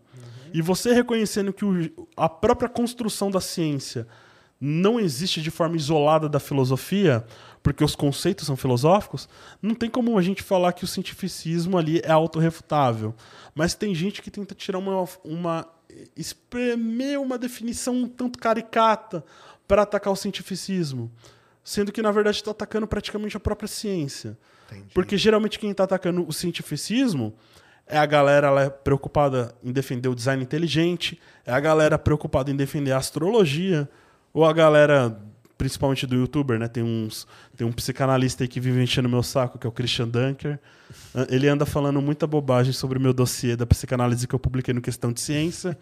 e eu acho que como ele mencionou meu nome nessa análise, eu também retribuo da mesma forma. Que ele também não tem o devido cuidado de olhar para os conceitos psicanalíticos para olhar esses problemas, essa ambiguidade. Ele também não tem essa cautela com a preocupação eh, da ciência Entendi. e do discurso filosófico. Então, assim, quando a pessoa não tem preocupação nenhuma, ela acaba caindo em contradição, acaba cometendo equívocos, imprecisões, né? Tá certo. Não, é isso aí. É uma coisa de conceitos que tem que ser muito bem estudada, né? Muito bem definido. Tem, tem, tudo, tem, né? porque é, é, é, que nem eu disse, faz parte do trabalho científico. Claro, é isso mesmo. Não, legal demais. E aí, tudo isso pra gente falar de pseudociência. Sim, Porque ela permeia tudo isso aí, né? permeia Essa- tudo essa isso, né? essa- tudo qu- Quando a gente estuda filosofia, é que a gente fica atento às características mais profundas da pseudociência. Vamos, vamos explicar pro pessoal o que, que é pseudociência. Primeira coisa, só pro pessoal ter uma a base aí. Pseudociência basicamente é uma área de, de- que diz do conhecimento, mas não produz um conhecimento de fato, que tenta fingir ser ciência em algum nível. Mas no fundo ela não apresenta nenhuma característica de ciência, ou algumas características de ciência são apenas parciais. Né? Por exemplo, ela pode ser uma disciplina acadêmica. Para muitos, isso representa um, grau de cientificidade. Só que, no fundo, es- essa disciplina ela não age com a mesma atitude científica de outras áreas. Né? E aí, basicamente, é isso. Uma pseudociência ela vai fingir a ciência autêntica, mas não é só isso.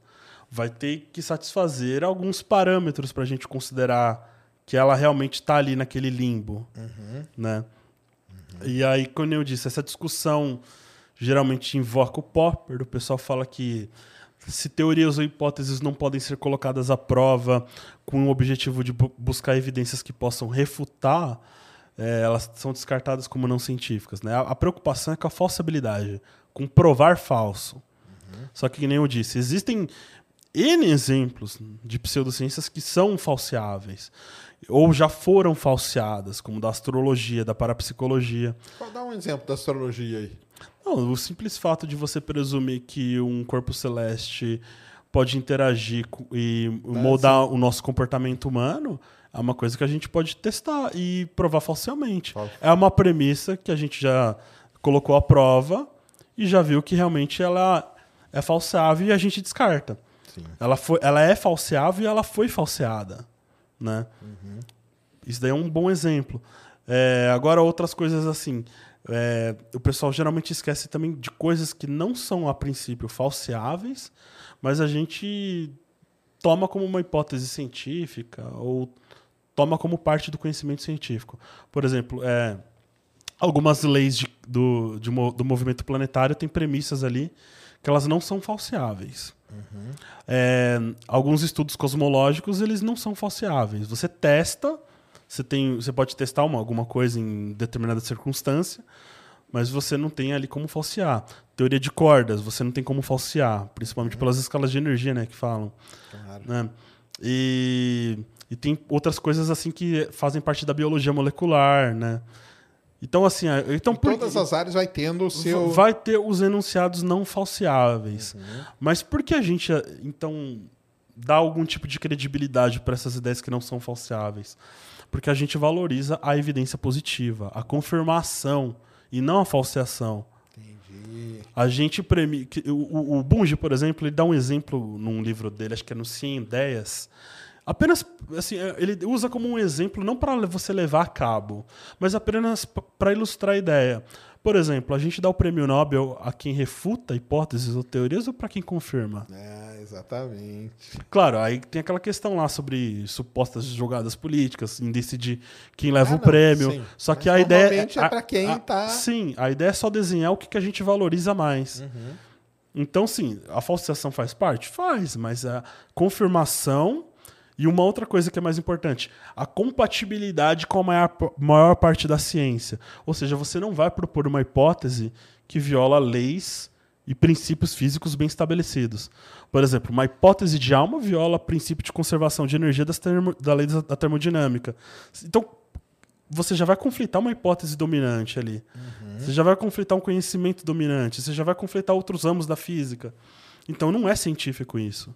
Então, você vê que é muito mais complexo a gente tentar delinear ciência e pseudociência. Não é apenas uma sentença de ser falseado ou não falseado. A questão é, envolve todo um corpo de conhecimento. Sim. Aí a gente analisa esse todo. Né? E aí que entra também discussões assim com disciplinas específicas. Vai, vamos lá. Psicanálise, por que eu considero pseudociência? Porque, vamos lá, dez- historicamente, o Freud propôs a sua ideia já negligenciando a própria neurologia da época. Né? O, a descoberta dos neurônios por Santiago Ramon e Cajal foi ignorada pelo Freud. Nenhum trabalho de neurologia da época cita os trabalhos do Freud, lá no- nos primórdios da psicanálise. É, ela, ela tem hipóteses assim que hoje conflitam com dados da neurociência. Por exemplo, para a psicanálise, principalmente da linha freudiana, é, o- os órgãos responsáveis pela excitação sexual seriam, por exemplo, as genitálias. Hoje a gente sabe que é o cérebro. E algumas hipóteses também tentam falar sobre sexualidade infantil. Hoje a gente sabe que o hipotálamo, né, que é responsável pela fase de, de desenvolvimento sexual, não está bem desenvolvido numa criança pelo menos uns 4 anos de idade. Então, assim, as hipóteses psicanalíticas elas conflitam com os dados brutos de uma boa psicologia e de uma boa neurociência. Né? E, e outra, aí vem outras coisas assim mais pontuais. Por exemplo, é, alguma evidência de que é, esquecimento ou repressão tem conteúdo sexual. São, são hipóteses assim que eles nunca é, tiveram qualquer tipo de evidência para sustentar. É apenas pela palavra de quem disse. Né? Falam assim: ah, você está sofrendo algum trauma porque possivelmente tem um- uma frustração é, te- ou teve algum tipo de experiência traumática na infância. Só que, tipo assim, o método que eles usam para tentar supostamente tirar isso do inconsciente da pessoa não tem como não tem como verificar de uma forma científica. entendi. Então fica mais ou menos assim a palavra do psicanalista e aí a, a questão de aceitação ou não do próprio paciente. Paciente, né? É, exatamente. É porque esse lance da verificação aí, no caso da ciência, ele é muito importante, né? Muito. De verificar, né? E de fazer, e de ser aberto e tudo, né? Então isso aí é realmente é, é importante, é onde o pessoal falha, né? E aí que entra né, na pseudociência, né? Não, mas essa análise aí é bem completinha mesmo, né? E quando você começou lá, você queria refutar as pseudociências. Ah, sempre. É? Você já achava que era um negócio que ia. Não, não, assim, quando eu bati o martelo com a ufologia, né? Quando eu me afastei da ufologia, Por que, aí vamos lá, por que você se afastou da ufologia? porque eu acho que o- desde aquele momento que os, os ufólogos não estavam se comportando com atitude científica. Ou seja, aceitar a evidência negativa, aceitar a crítica e tentar submeter seus trabalhos em algum periódico. Aliás, não existe nem periódico de ufologia, que já é um problema por si só. E geralmente era um conflito o quê? de ego, de interpretações pessoais e ficava sempre no mundo da crença. Enquanto um lado ali tentava supostamente ter uma atitude científica, o outro lado ali advogava mais por uma postura religiosa, espiritualista, tentando misturar com UFOs, mediunidade, espiritismo, fazendo uma sopa A sopa uma, terrível, uma né? sopa terrível ali, né? Exatamente. Enquanto no outro lado, ali bem isolado, tinha alguns ufólogos realmente preocupados com uma atitude mais verdadeira, mais cética. Que pra mim, na minha opinião, praticamente tá quase instinto, né? É que tem, um, tem um, um grupo que o, o Birajara me eh, falou que ainda tem uma atitude cética, mas eu não me lembro o nome para mencionar. Eu esqueci. Que é um grupo que ainda é, é preocupado em refutar realmente essas alegações ufológicas aqui no Brasil. É que eu esqueci o nome. Aqui no Brasil? Porque eu sei que um famoso é o MUFON, né? A galera do MUFON que analisa imagens e tudo. Mas ele disse que era é um grupo daqui do que ainda estava preocupado aqui no Brasil, É? realmente. Deu aquelas explicações de quando lançou aqueles documentos sobre Pentágono, Hum. tudo mais. É que realmente eu não me lembro. Ah, não lembro, não. É, não, então, é, dentro da ufologia tem isso mesmo, né, cara? Porque é, alguns, né, existe uma, uma parte muito grande que tenta meio que forçar, né, e vai para esse lado da crença, não, porque você tem que acreditar, e não sei o quê. E, e eu até falo isso toda vez, cara. O mais legal, talvez, seja você procurar, né? Sim. Então, procurar uma explicação. Você vê alguma coisa? Pô, vamos procurar uma explicação. Ah, pode ser isso, pode ser isso, isso, isso. Pronto, ó, é isso aqui. Não tem problema, cara, que não é um disco voador, né? Sim. Não tem problema aqui, ó, é isso aqui, isso aqui. Aconteceu tal fenômeno, vai lá e procura e tenta explicar ele. E, e, e ficar sempre procurando, não tem problema. Tanto que a gente tem projetos gigantescos, né? Que os caras continuam procurando. Projeto 7, por exemplo. Tem o né? Match também, Agora né? tem o Match que é de mandar mensagem. E eu tive parceria com o Doug Vacoach. Ah, que legal. Ele tava na UR, ele compartilhava algumas coisas do Legal. Match. Então. Que, e ele foi até criticado, né? Que tava mandando o endereço da terra, né? É, foi. o pessoal ficou, ficou meio assim, que aí o dia que descobriu, os caras vêm direto. Mas e isso aí, o que eu falo é o seguinte: a- na hora que você está fazendo essa busca, tem várias coisas que vão ser desenvolvidas que vão ajudar outras áreas. Sim. Algoritmos, né, equipamentos, sensores que vão ser. Então, não tem problema nenhum continuar. Só que o problema é quando bate com esse outro lado que vem que se fala que você tem que acreditar de qualquer jeito e tal. Então, eu, quê, né? eu, eu fiquei muito incomodado com a, com a atitude crédula dos ufólogos na Certo. época. Isso me trouxe uma repulsão enorme à Uhum. ufologia. Né? Porque assim, não eram pessoas que realmente estavam preocupadas com a verdade, né? Você não vê aquela atitude científica exposta na, na forma de pesquisar o assunto. Uhum. E, por exemplo, a deturpação da própria ciência pelos ufólogos. Por exemplo, é, eu vejo que, por exemplo, muitos ufólogos pensam que fazer investigação científica é pegar um lugar lá todo amassado, uma plantação amassada, pegar um contador Geiger lá, medir radiação e fazer um relatório e publicar em qualquer lugar. Mas isso daí não tem nada a ver com ciência. Ciência é um processo mais cuidadoso e tudo mais, sistemático, né? Claro. E outra, tem a possibilidade evidente de fraude que nunca é considerada.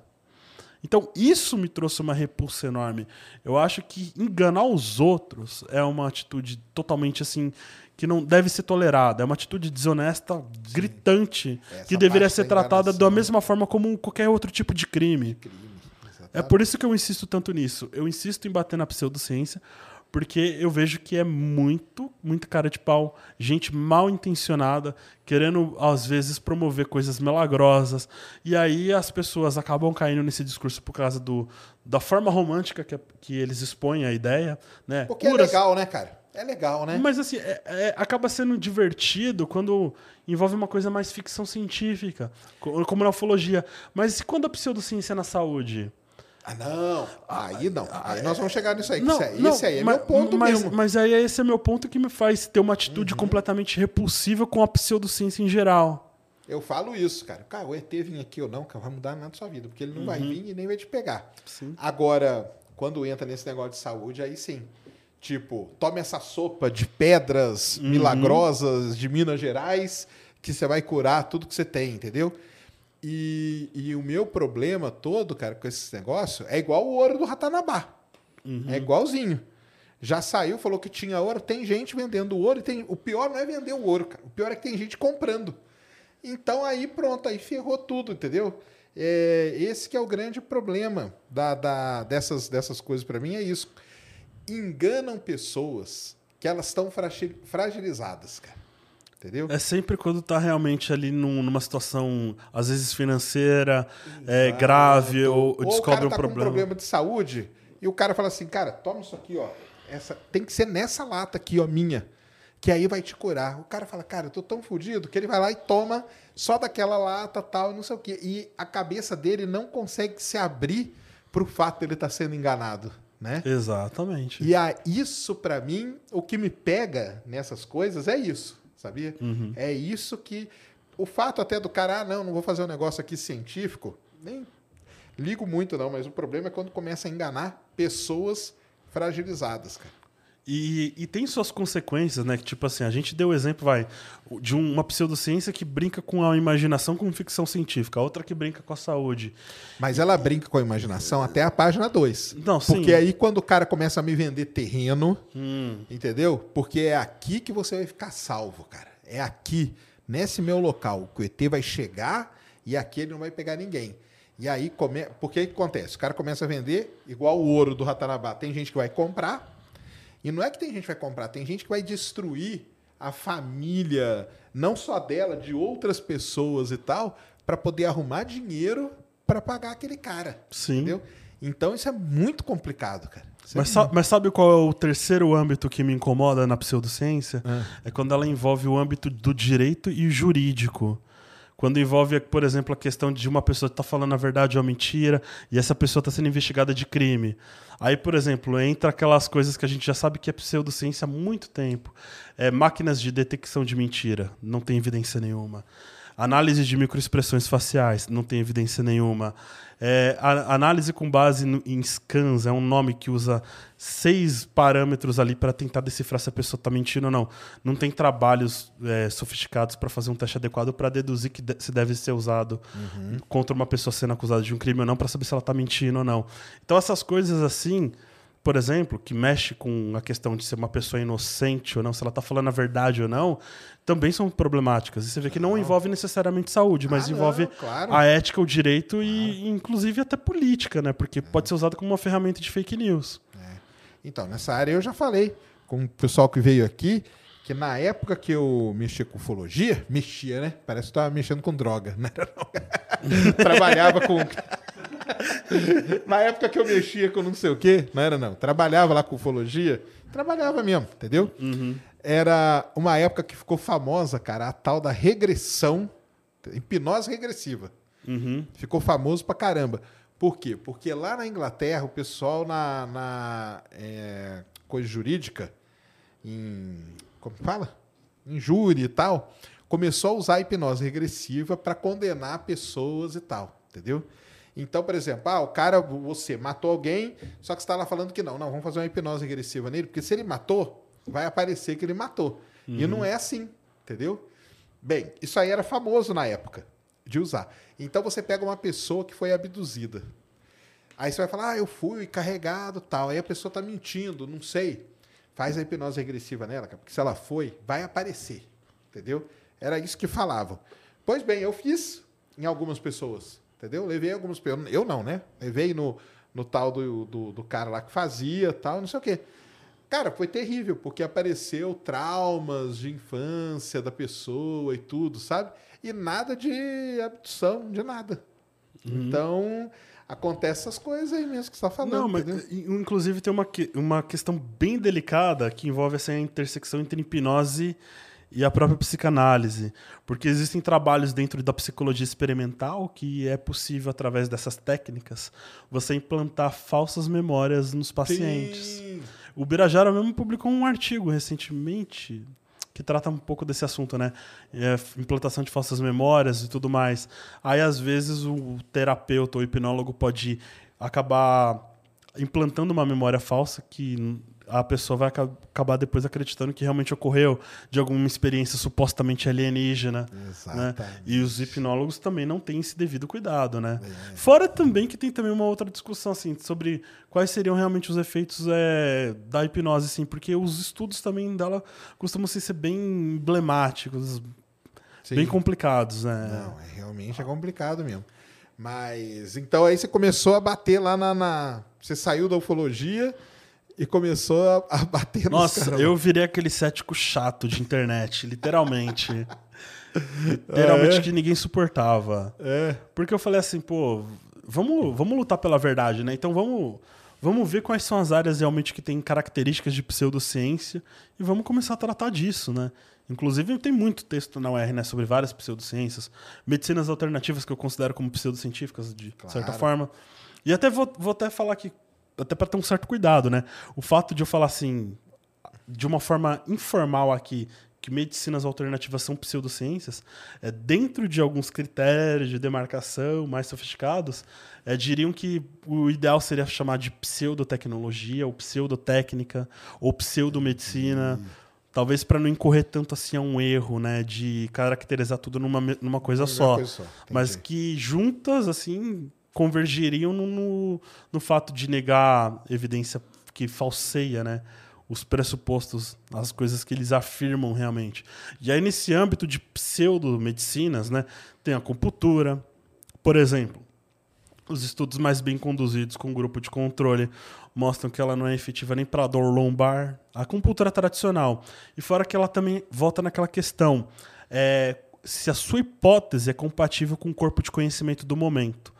A acupuntura é incompatível com a fisiologia e a anatomia da, da nossa época, porque a gente não tem nenhum, nenhum tipo de evidência sobre canais energéticos e nem de acupontos.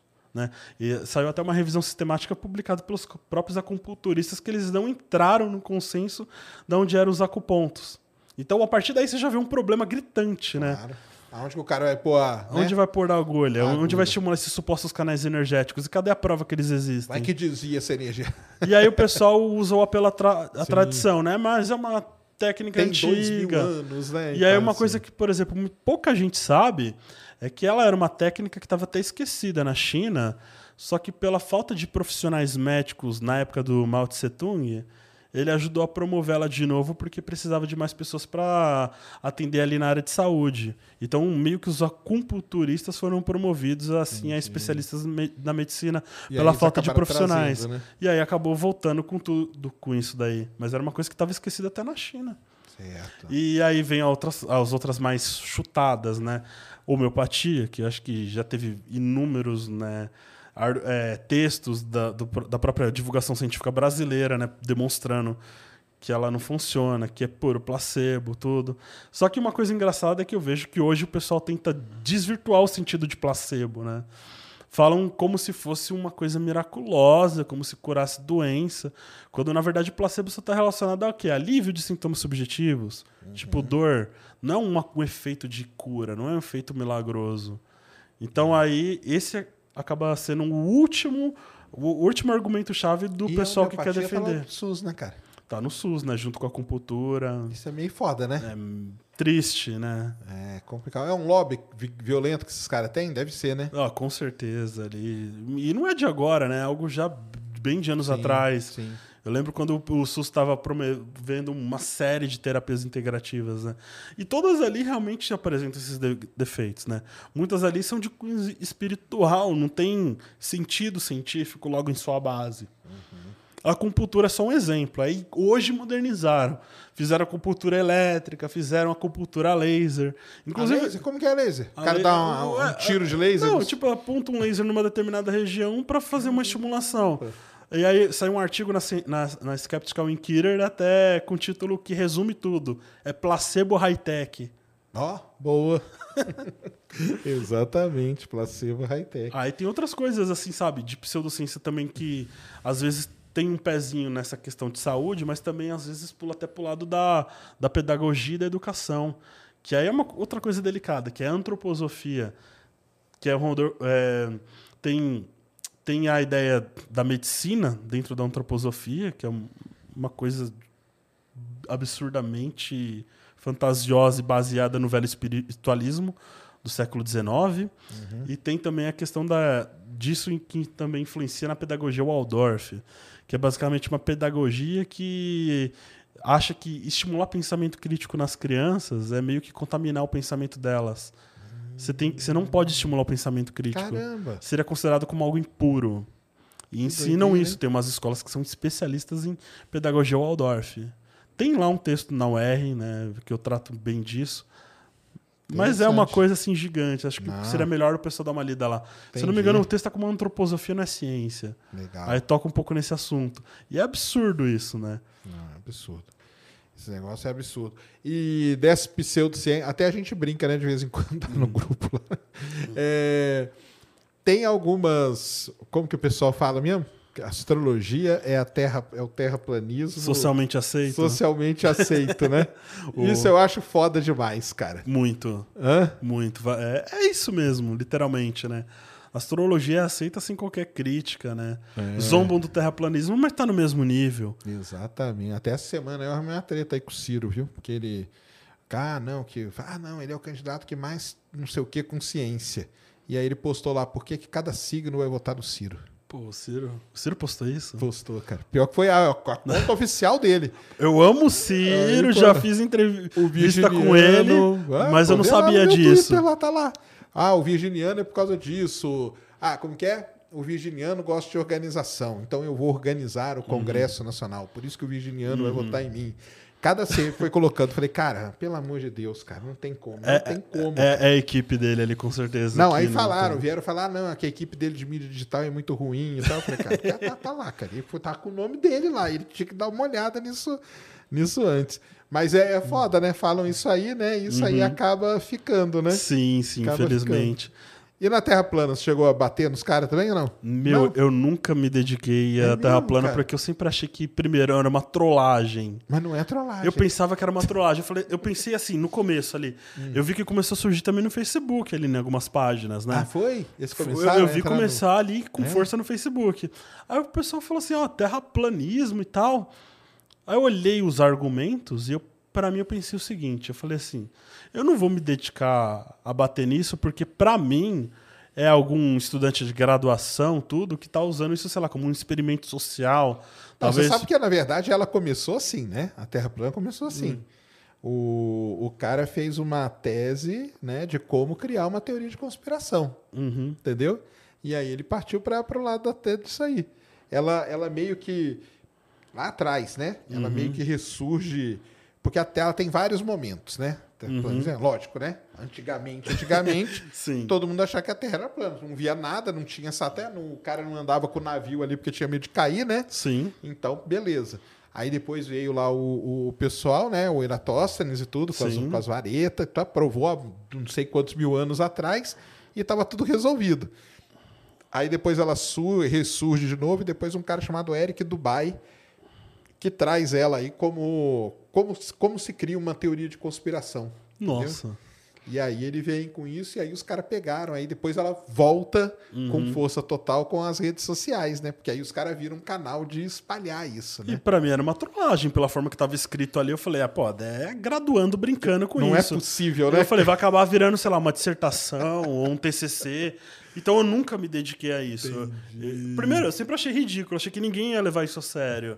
Mas aí quando Mas eu vi aí você que... viu crescer lá, Ah, lá no vi, Facebook? vi, vi. Viu? É que eu não sei como tá a página hoje, mas Uhum. eu digo assim, há uns anos atrás ela tava grande. Aí eu não sei se o Facebook apagou também, porque eu não acompanho mais, né? Mas É, aí o é- pessoal foi, alguém foi pra cima de você? Ah, não, porque aí você não me Não, não, porque eles, eu não mexia. quieto, né? Eu, eu, eu só uh, observava o esforço que aquele professor de física fazia, o Fernando Lang, eu acho. Tem isso, grande Que ele- professor. que ele fazia Faz todo o hoje, esforço. Faz até hoje. cara. Ele, pra mim, foi um, você fala assim, ah, quero saber de terraplanismo, fala com ele. Ele até hoje, cara, até hoje ele, ele, ele bate nos caras porque. Não, e é, é interessante. Eu ia falar legal porque não é legal, não, mas pelo menos interessante é que a, a geração vai se renovando, cara. E aí eles vêm com ideias cada vez mais aprofundadas. Sim, de sim. passagem, Só pra tentar justificar isso aí.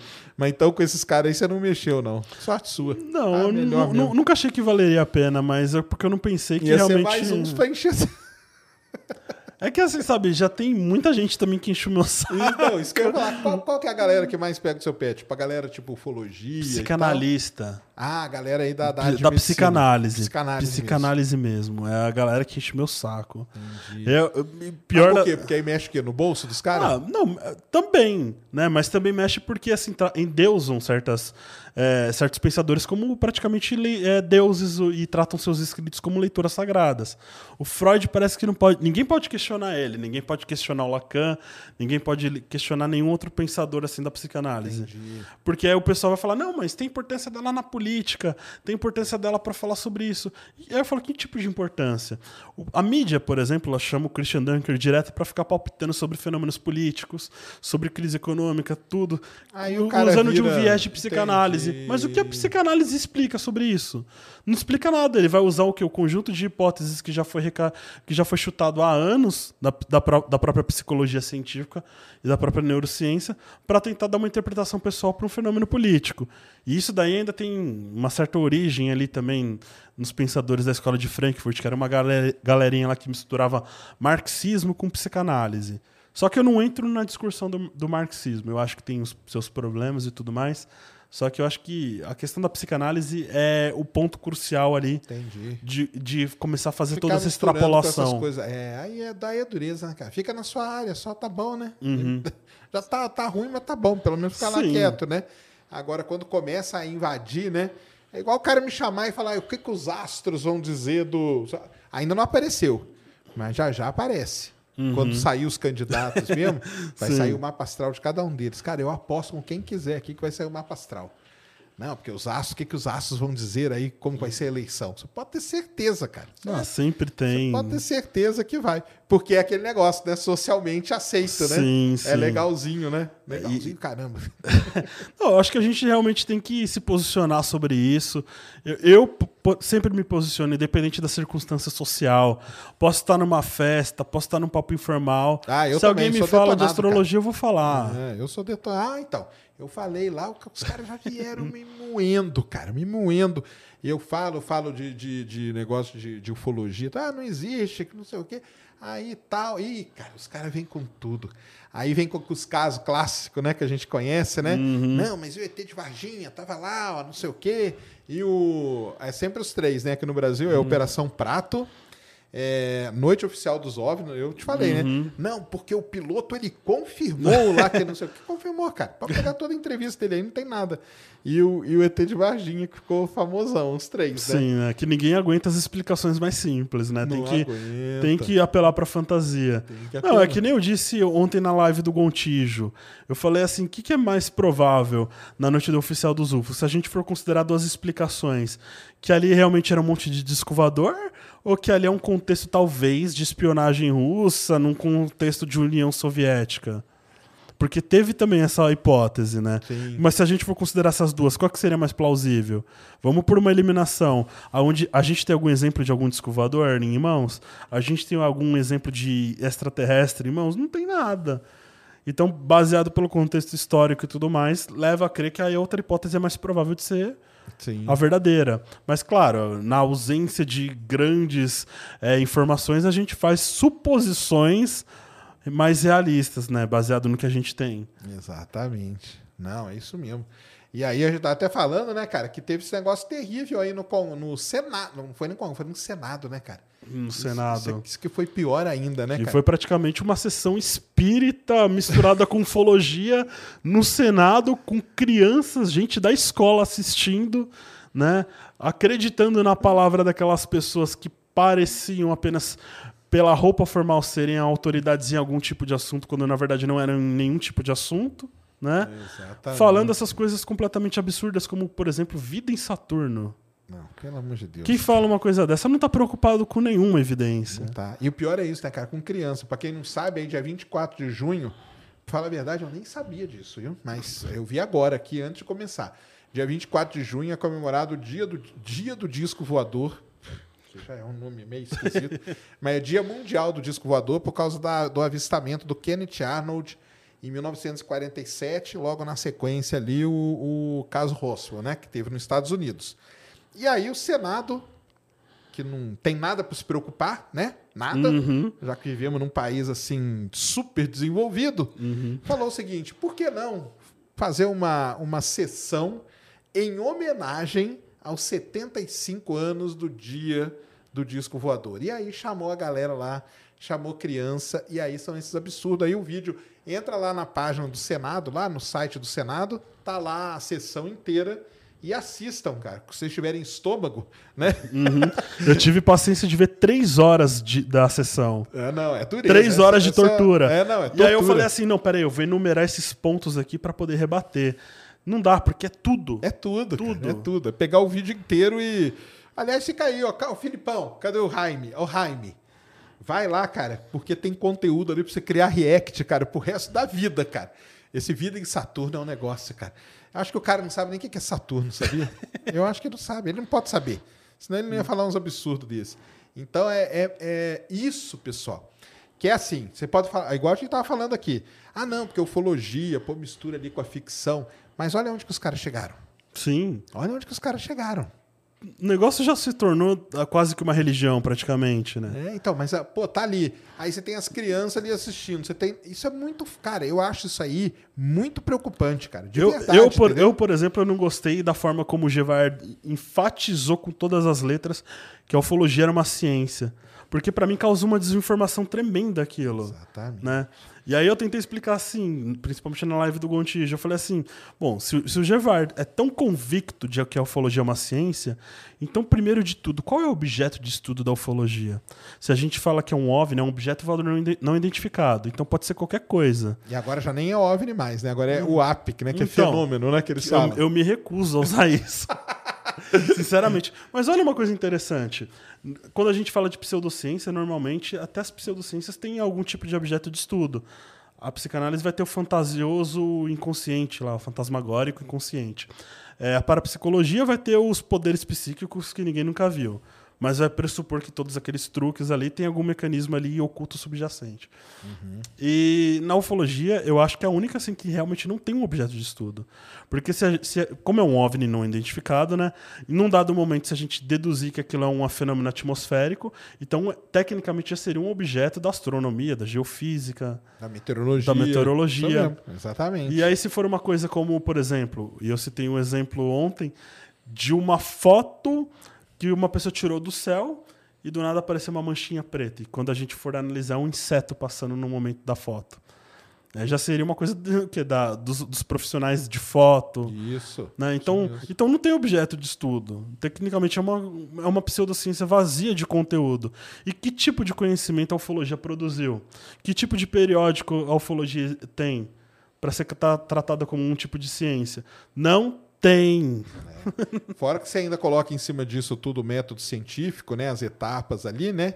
Eles não passam em quase nada, né? Então, tem uma questão que eu acho que até vale a pena mencionar, Ah. que eu acho que é um erro até no ensino de filosofia da ciência, assim, mas em, em- em gente que não tem muita experiência. Sempre se fala que uma hipótese científica normalmente começa com observação. Só que eu acho isso um erro. Acho Primeiro de com a pergunta, né? não, não, não. Porque, tem- olha só, tem uma coisa mais delicada ali. É, observação nem sempre faz parte da, da investigação científica, porque tem coisas que são inobserváveis. Se a gente falar de teoria de cordas, ninguém observou elas. O próprio Einstein, né? Fez tudo, né? Não observou nada. não observou tudo- nada, foi uma claro. coisa por pura teorização, aproximação e tudo mais, né? E tudo experimentos mentais, né? experimentos mentais, fazendo- us- isso. usando de matemática também. E o mais importante, então, para mim, não é a observação, é a compatibilidade com a maior parte do conhecimento. Porque aí, novamente, a gente já consegue descartar um monte de coisas que já não são compatíveis com as leis que a gente conhece. Né? Então, eu acho que es- essa parte seria importante.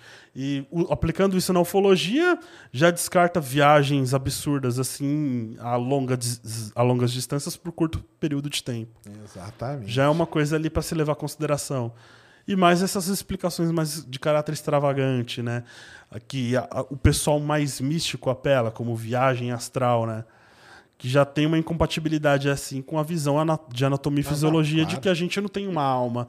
Na verdade, são processos materiais que geram nossa consciência e tudo mais. Exatamente. Então, assim, se a gente já leva essa parte do parâmetro como é, viável para fazer ciência, que é a compatibilidade com a maior parte já, do conhecimento, Já cai no primeiro, né? a ufologia mesmo já para aí. É. Aí, se, não se a gente falar que é observação, mas de uma forma vaga, O cara pode pegar e falar, ah, não, mas tem ali, né? e todo- eu vi, gente, eu acho que um, um fólogo da, da revista UFO, um dos coeditores, acho que era o Fábio, eu não me lembro o sobrenome dele. Eu vi uma palestra dele que ele já estava praticamente deduzindo que é a observação de uma coisa que a gente não consegue identificar e depois a, a criação de uma hipótese baseada naquilo, como se supondo que aquilo já é uma coisa real. Então há essa extrapolação do método científico, né? Essa extrapolação de- também de como os cientistas constroem hipóteses. Sim, com certeza.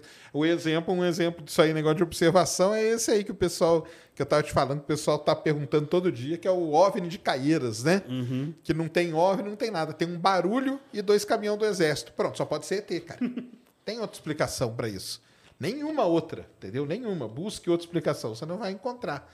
Então, assim, não, realmente é é muito complicado, né? Mas assim, cara, eu fiquei abismado com esse negócio aí do Senado, de verdade, cara, porque, pô, cara, Estamos aí todo mundo ferrado. país os caras discutindo isso, cara. Então, Perdendo tempo falando do, do negócio, nada a ver, né, cara? nada a ver eu, mesmo. eu já, eu já não ia. Eu ia até achar ok, mas já não acho que nem é parte deles. Se eles fizessem isso no dia da astronomia, por exemplo, fazer uma sessão, porque eu já não acho que não tem nada a ver com esses caras, entendeu? Uhum. Eles não deviam fazer. Agora, ainda mais mexendo com um negócio desse, né? Porque quando eu vi a primeira vez, eu pensei que ia ser algo na linha do que eles fizeram lá com a galera do, da constelação familiar. Você viu, né? Chamar os especialistas ali para Chama- Uhum. falar sobre as chama evidências. uma galera, mas chama a outra galera. Sim, sim. Entendeu? Chamaram a Pasternak, né? chamar, a Bibi foi, Ah, é né? verdade. Foi uma galera lá. Porque chamaram a galera da constelação familiar, mas chamaram essa outra galera. Sim. Agora, nesse aí não, né? Esse aí foi uma homenagem, cara. Foi uma homenagem. Homenagem, galera. Ah, Pelo amor de Deus, cara. Não sei onde que vai parar Foi um isso. né? absurdo mesmo. É absurdo, cara. É absurdo. é absurdo isso aí. Pelo amor, né? É foda. Tá doido, cara. Bom nem pensar, já começa a dar um, dar um negócio. Não, dá raiva mesmo. Dá porque raiva, assim, né? pô, a gente tá passando por um momento que a ciência brasileira enfrenta crise de investimento, né? Não tem, não tem verba praticamente para pesquisa e tudo mais, e aí vai colocar uma coisa trivial para colocar em debate. Aliás, nem em debate, né? Não, Apenas para é fazer debate, pros cara. LTI. É, Foi pra fa- fazer propaga- propaganda Então, religiosa. se, se fosse um debate, eu acho que não tem nada a ver, mas até acharia que é igual foi lá o negócio Sim. da constelação. Beleza, mas homenagear, aí eu achei muito foda, cara. Aí, sinceramente, Tudo tem limite. tudo tem, tudo tem mesmo. Tudo tem. Mas como que tá isso aí, a sua, a sua luta aí com a, com a pseudociência? Então, hoje você está mais focado nesse lance aí da, da pessoal da medicina, e psicanálise, in- essa... inclusive assim, por mais que eu não tenha uma formação na área de medicina nem nada, minha formação é na área de TI hoje em dia. Uhum. Embora eu tenha estudado N coisas, né? Que nem eu falei da física e da filosofia, mas eu já Isso. cheguei a fazer um, um ano de ciências biológicas, já Agregou conhecimento É, aí já- pra caramba, tá? Pra Tá caramba. certo. Foi útil, né? É, Uhum. De fato. Mas assim, é, hoje mesmo eu tenho uma preocupação grande realmente com medicina baseada em evidência, saúde baseada em evidência e pro- tentar promover essa visão da melhor forma possível, né? Porque assim, no âmbito da medicina baseada em evidência, a gente não está lidando só com pseudocientista. A gente está lidando com profissionais de saúde, médicos de fato, que nem se dão conta realmente de que certos medicamentos que eles recomendam para os pacientes, às vezes não tem nenhuma evidência que funciona. E, por exemplo, vou dar um, um exemplo aqui. O xarope comum de venda livre não, não tem evidência que funciona para tosse. Entendi. E, e é- é... normalmente recomendado, né? E, então, assim, tem coisas assim que carecem de uma testabilidade. Infelizmente, é, é, é um argumento muito usado pelos negacionistas né, da indústria farmacêutica, mas, de fato, historicamente, há abusos e medicações que foram testadas assim de uma forma duvidosa, que hoje a gente vê a necessidade de fazer uma retestagem né? Para ver se realmente funciona, para ver se realmente se pode trazer algum tipo de problema, né? Tem, tem todo um parâmetro em cima disso, né? Entendi. né? Inclusive o Josique Wilson que tá dando um show disso, né? Falando sobre medicina baseada em evidência no Instagram dele. E- Ele, ele se empolgou na área e tá. E ele se formou em medicina, né? Então, aí E aí tem- ele tá se empolgando muito nisso e ajudando nessa área também. Mas é uma coisa assim que eu também trato por causa que eu gosto muito mais de clarificar essa questão, que nem eu falei para você no- logo no, no começo que- do assunto, sobre a questão da filosofia, porque eu acho que, de uma certa forma, clarificando bem os campos, apenas com filosofia a gente já consegue fazer uma dedução aproximada do que presta e o que não presta em termos de área, em termos de campo. Só que quando entra na questão de medicina baseada em evidência, a gente já está falando de coisas mais pontuais. Né? Se, por exemplo, é que agora eu não, não vou ter como dar uma explicação profunda nisso, mas tem um amigo meu que se chama Felipe Nogueira, que ele escreveu, inclusive, no Questão de Ciência, sobre a questão da importância do- é, ou não dos exames é, de rotina com mamografia. Aí tem uma discussão importante sobre isso também. Né? Se, as, se as recomendações médicas atuais realmente estão de acordo com o que as evidências mostram. Né? Tem toda uma discussão complexa sobre isso, que eu não vou entrar porque realmente não é minha área Certo. né? Mas é essa a importância, então, de a gente também avaliar se realmente a conduta médica coincide realmente com o que os estudos atuais revelam sobre algum tipo de intervenção, né? Entendi. Então, porque é uma coisa realmente complexa, né? Não, com certeza, com certeza. Não, é, é isso aí mesmo, né, cara? Que essa área aí é a área que mexe com a vida das pessoas, né? Isso aí é complicado demais, né? Os nossos ET estão lá, né? Sei lá quantos milhões de anos-luz, né? Uhum. Não vão fazer nada de mal. Pode ficar tranquilo, cara. que Você não vai ser atacado por um ET, não. Isso é só no filme. Mas isso aí, essa outra área não, né? Essa outra Sim. área é o dia a dia, né? Literalmente. E é gente que acaba entrando numas aí e se ferra mesmo, né?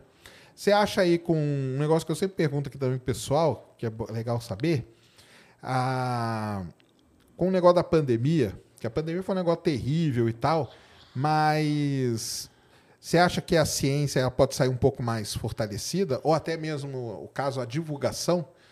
Porque o que, o que eu, eu percebi, e até falando, conversei com o Esther Sabino e com outros aí, que o seguinte, é, eu acho que os, os acadêmicos, né? Porque tem aquele distanciamento, né? Normal, sempre teve. Eles viram uma- necessidade de se aproximar do público, né? E aí alguns vieram para a área da divulgação, né? Você acha que, que aconteceu isso mesmo, sua visão? E você acha que eles vão continuar nisso ou vão voltar? Porque meu medo é o seguinte: tem, tem ondas que se a gente conseguir aproveitar, vai longe nela. A pandemia, embora teve toda essa coisa terrível, morreu gente pra caramba, um negócio horrível, ela teve esse lado da divulgação e tal, virou uma onda, né? Então, se a galera aproveitar, isso aí pode ir longe, até mesmo com a galera da academia, né? Agora, eu não sei se já tá morrendo de novo, a galera já tá voltando, falando, não, cara, já tá tudo explicado, vamos voltar para cá, para o nosso canto, o que, que você acha? A gente tem um grupo no WhatsApp da galera da divulgação científica que faz voltado à medicina baseada em evidência, práticas baseadas em evidência. Eu vi que realmente muitos profissionais ali da área da saúde realmente é, e mesmo cientistas saíram, né, tipo, de fato da zona de conforto para começar a fazer divulgação científica, principalmente no Twitter. Inclusive a maioria teve até perfil verificado, que é ótimo, né? Mas enfim, é, mas ao mesmo tempo eu fico pensando assim na- nessa questão da valorização da ciência. Eu, é, a gente tem que falar duas coisas sobre a questão do público e sobre a questão da política.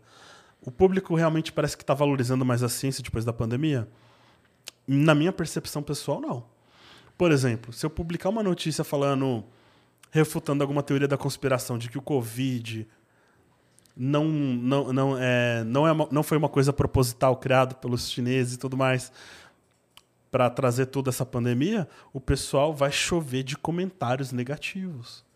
Chove de comentário negativo, falando: não, na verdade os chineses criaram sim, vocês estão, vocês estão sendo negacionistas, vocês estão ignorando o trabalho de sei lá o quê, de fulano ciclano. Que na verdade a, a- pessoa que eles citam, né, sempre como referência, é uma pessoa que já foi acusada de fraude, né, em estudos científicos, tudo tem uma conduta ética que não classifica bem um- a atitude de um cientista. Então, minha percepção parece que da, da população em geral parece que não mudou tanto não. Entendi. Senão não não estaria é, aceitando tão acriticamente teorias conspiratórias. Agora na questão política, eu senti no começo do, ali da pandemia, até na parte das vacinas, assim, quando começou a surgir as campanhas de primeira dose, que parecia haver um esforço legítimo para promover a ciência e para incentivar mais o tipo de pesquisa que era direcionado para esse tipo de campo, né? Do estudo da vacina, tudo o, o intercâmbio com outras é, universidades e tudo mais, né? Principalmente lá fora. Mas parece que isso do nada assim foi conforme as pessoas foram se vacinando, conforme as taxas de, de morte e contaminação foram abaixando, parece que a política acabou negligenciando da mesma forma que antes da pandemia.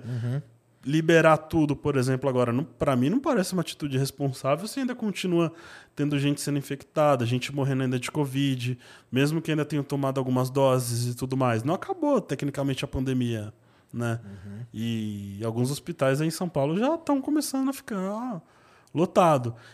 Então, assim, é, parece que foi mais uma ondinha, assim, em alguns aspectos que, por um lado, gerou uma confiança tanto da população como da política na ciência, mas que logo, logo já caiu porque a parte foi para conspiração e outra parte, simplesmente por motivação política, passa por cima da ciência.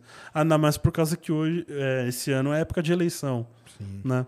Mas você acha que aí tem uma, uma culpa do- do- dos cientistas não terem aproveitado isso aí? Eu tô falando do cientista, cientista mesmo, do cara acadêmico lá. Entendeu? Falou, pô, galera, agora, agora é a hora, ó. Agora é a hora. Os caras estão dando ouvido pra gente, então vamos vir com tudo, entendeu? Vamos Ah, descer daqui, vamos com tudo, entendeu? Ah, falta fazer mais barulho, né? É, né? É, Porque aí sabe o que é o foda, cara? O cara fica lá isoladaço. Aí hoje, hoje na verdade é até Dia Nacional da Ciência, né? fizeram marcha pela ciência Então, né, hoje, fizeram, mas aí os caras vêm querer que o público vá. O público não vai, Né? cara. Não vai. Por quê? Porque você ficou lá preso, cara, dentro da universidade 30 anos.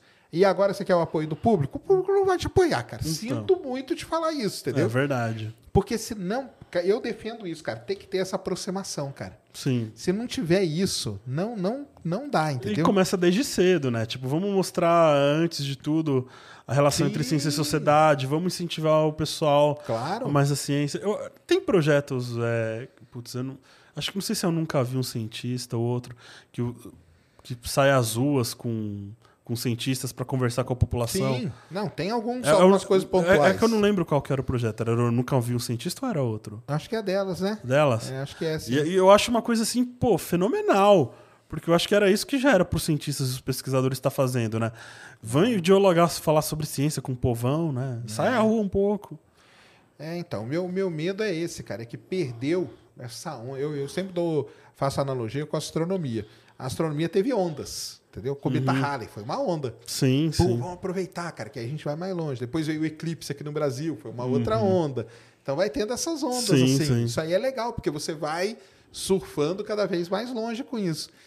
E teve uma, uma grande né, oportunidade no meio desse caos todo Sim. dessa galera vir, cara, com tudo. Não, E teve uma que- oportunidade que eu acho que realmente não aproveitaram. Acho que ficaram ali no âmbito digital e pouco se manifestaram em outros momentos Sim. que poderiam ser importantes.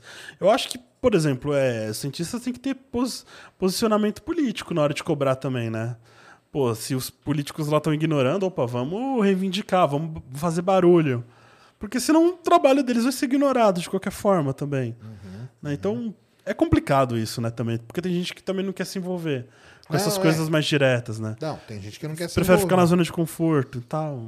Então, mas aí depois hoje vem pedir pra ir lá na Paulista e na marcha. Então. Aí é foda, né? Aí eu acho complica. meio foda, cara. Eu acho, entendeu? Porque não, não vai, cara. A galera não vai mesmo, entendeu? Eu não sei, vamos ver. Eu, eu acho que tinha que ter tido uma, uma enxurrada, sabe? Vindo com tudo. Deveria. aí, na hora que pa- passou, ou, ou não, ou diminuiu pelo menos, mas, por exemplo, para alertar o pessoal, ó, pessoal, não acabou e tal. Igual eu trouxe que várias pessoas, falavam, não, cara, vai ter outra. A gente não sabe quando, mas vai ter outra, entendeu? Sim, sim. Então, alertar o pessoal, ó, por que, que vai ter outra? Por que, que pode ter outra? Por que, que não sei o quê, entendeu? Porque aí na hora que tiver outra, ninguém vai lembrar. Né? Ninguém... As lições, será que aprendemos alguma coisa? Então, esse negócio acho que faltou. Aí eu acho que faltou sim. Faltou. Faltou, né? É, vamos ver aí o que, que vai acontecer aí pra frente, né? E, e você hoje trabalha com a parte TI, né? Que você falou? Aí até, o, até ontem eu falei com o pessoal que ia perguntar o negócio do tal do hacker ético, né, cara? É, eu trouxe o Gabriel Pato aqui. Bati Ah, eu papo vi, com eu o Gabriel vi. Pato. Ele é hacker ético também, né? Sim, Se sim. intitulam aí, hacker ético. O que, que é esse negócio? Eu já tinha perguntado pra ele, mas fala aí a sua versão do hacker ético. Eu, eu costumo definir como realmente o profissional que é preocupado em, em- em invadir sistemas e tudo mais, mas de uma forma ética com o aval de uma empresa, sobre intermédio de um contrato, tudo, sobre o que você pode ou não fazer, o que você pode ou não testar, qual é o escopo, né? E eu acabei me envolvendo nisso por uma série de coisas. Primeiro, por uma razão financeira. O, o, o trabalho de um hacker ético ou de um pentester é muito bem valorizado, assim, em termos financeiros. Pagam muito bem, mas exigem muito de você. Exigem certificações de tudo que é tipo, praticamente. Entendi, claro. Né? Mas, assim, e também tem influência também um pouco de séries, né? Tipo Mr. Robot, né? Porque, por exemplo, é uma das séries que realmente os ataques de hacking realmente são verdadeiros. E é raro, né? Tem filme que geralmente coloca uma tela preta ali, é um ping 888 sim, é. e já acha que tá hackeando. E não é. Ah, no, robô, no Mr. Robô? No ah, Mr. Robot é verdade real mesmo. Ah, que legal, Ataques de engenharia social, um sistema que muito é usado por hackers éticos, que é o Kali Linux, né? Tem as ferramentas de invasão e tudo mais.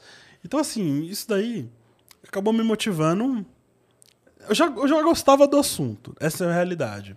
Só que na época que eu comecei a pesquisar o assunto antes da série, que foi lá pra 2012, 2011, não tinha muito conteúdo disso na internet. Entendi. Você baixava, por exemplo, um livro, se eu não me engano, era o curso. Curso Proibido do Hacker, alguma coisa assim. Eu, eu acho que o nome do cara era Marco Aurélio Thompson, se eu não me engano.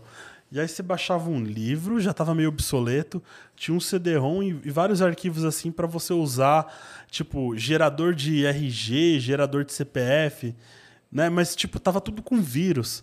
Então você baixava o, O negócio. cara hackeou o computador, todo mundo comprou Então. um livro dele.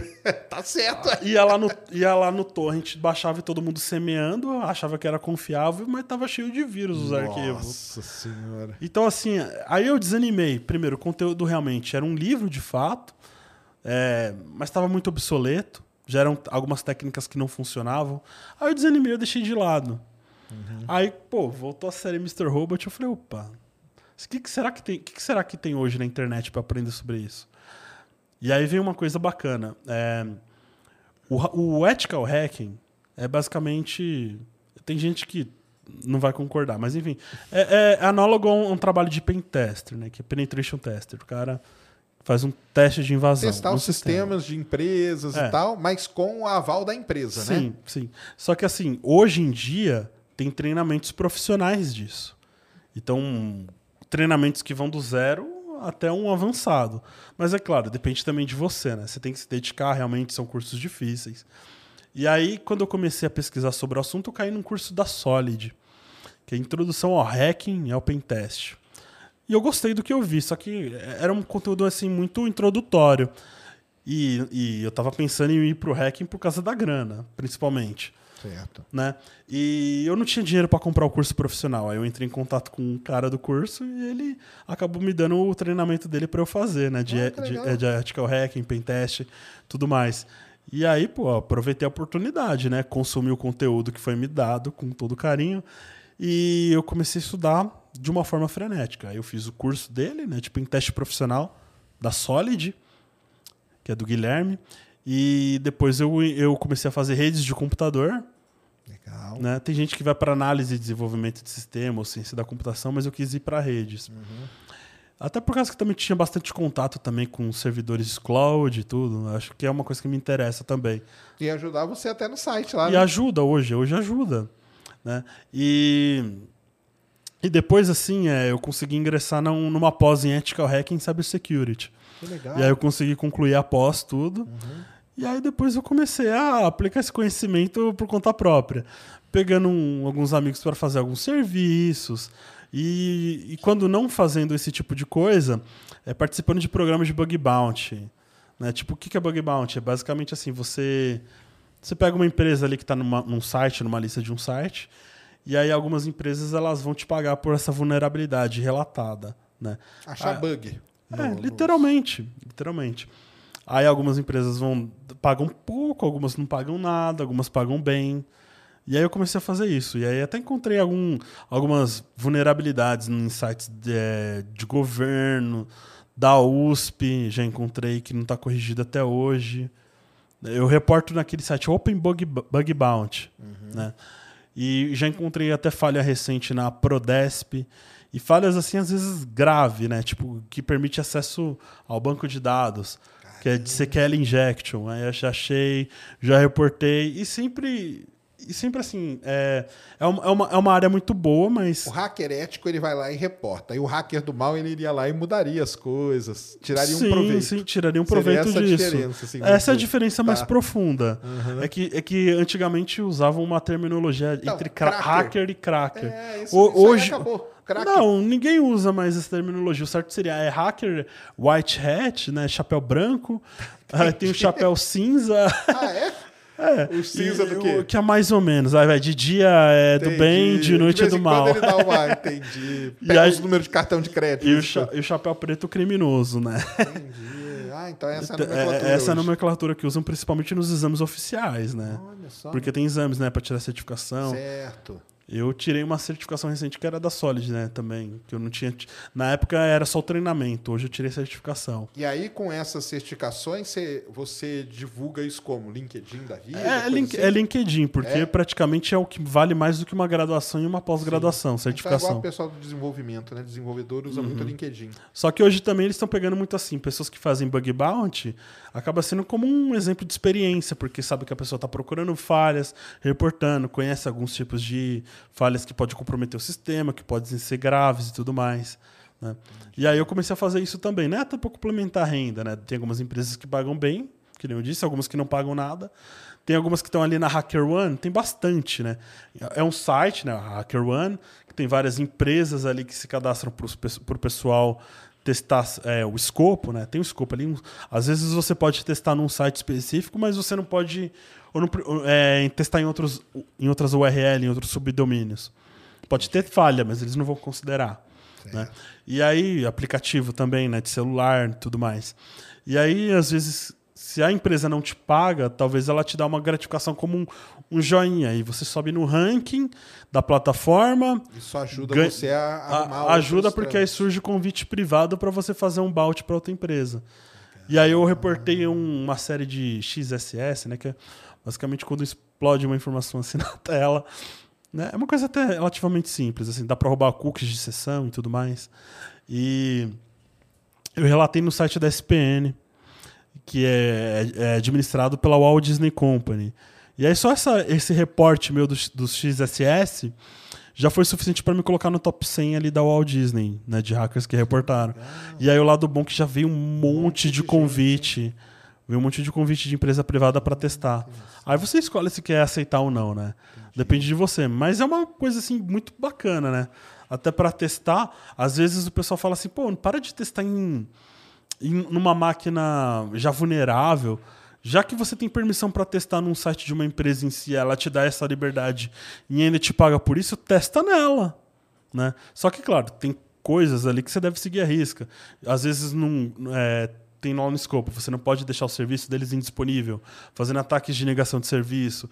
Você não pode às vezes também é, por exemplo, usar de engenharia social, né? Você contatar algum funcionário da empresa e tentar aplicar algum tipo de golpe, Golpe explorando a questão do comportamento humano, né? Então você tem que ser bem Tem rígido que seguir nisso. o que ele- eles dão lá um, tipo É. um edital, vamos dizer Sim, assim, sim, né? Pra literalmente. você seguir aquilo ali. né? E se alguém quiser começar, o cara que está começando nisso aí, o que, que ele tem que fazer?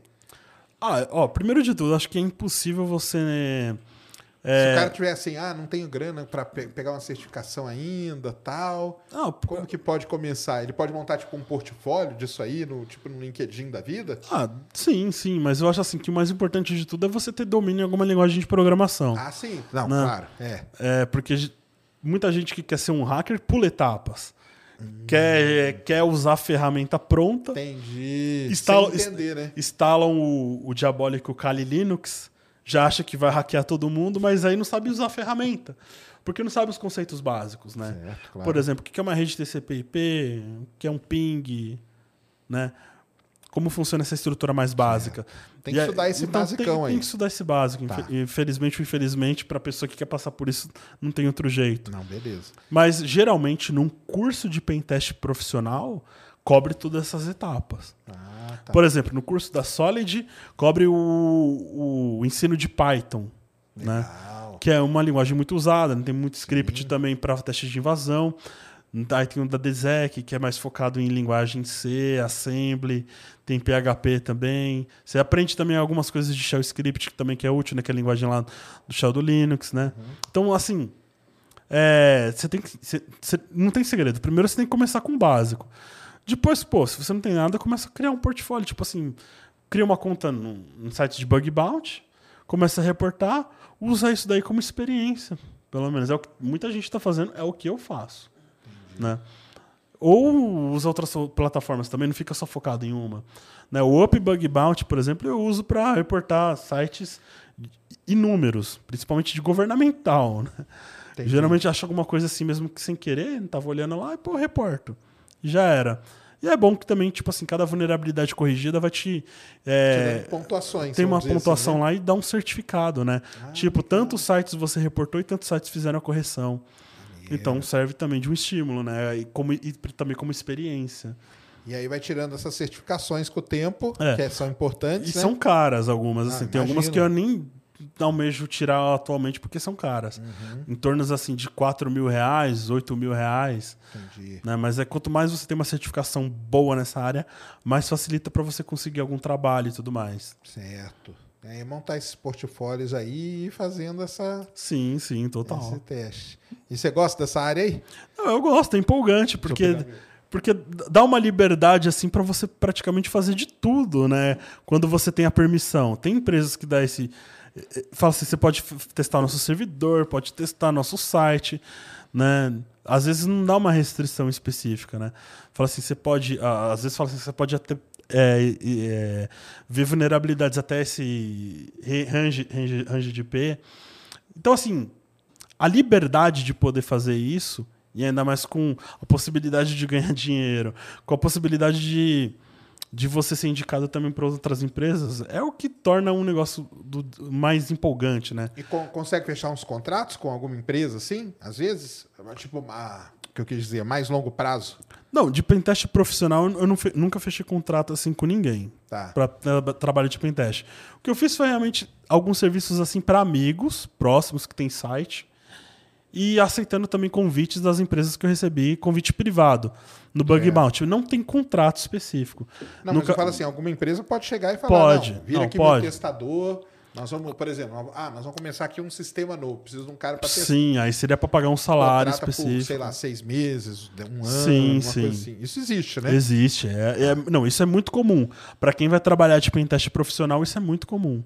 Eu tô fazendo muito mais um trabalho de um bug hunter, né, que fala que é Que é essas caçador de, de recompensa, né, caçador, de, caçador bugs. Entendi. Ah, mas não deixa de ser caçador de recompensa, porque todo mundo ali tá pelo dinheiro. Certo, tá O- certo. a- a- agora, claro, causa uma certa frustração em muitos. Às vezes vai começar ali no bug bounty e a pessoa às vezes não acha nada.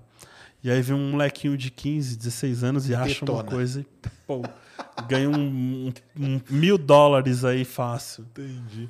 E isso aí ajudou no, no, no site? Ah, pra caramba. Você deixou o site seguro para não ser atacado pelos, pela galera da. Pra não deixar os terraplanistas ali, Isso, né? isso que eu ia atacar. falar. Não, E aí? mas não, ajudou pra caramba porque acaba aplicando no dia a dia, né? Acaba sendo útil muito, muito para toda essa estrutura Sim, do site. o tudo. site, fazer, né? Toda essa Sim. parte aí deve ser bom sim, demais, sim. né, cara? Ah, mas principalmente para amigos, né? Tem amigos que também ficaram preocupados também, né? Entendi. Hum. Legal demais, cara. Tudo isso.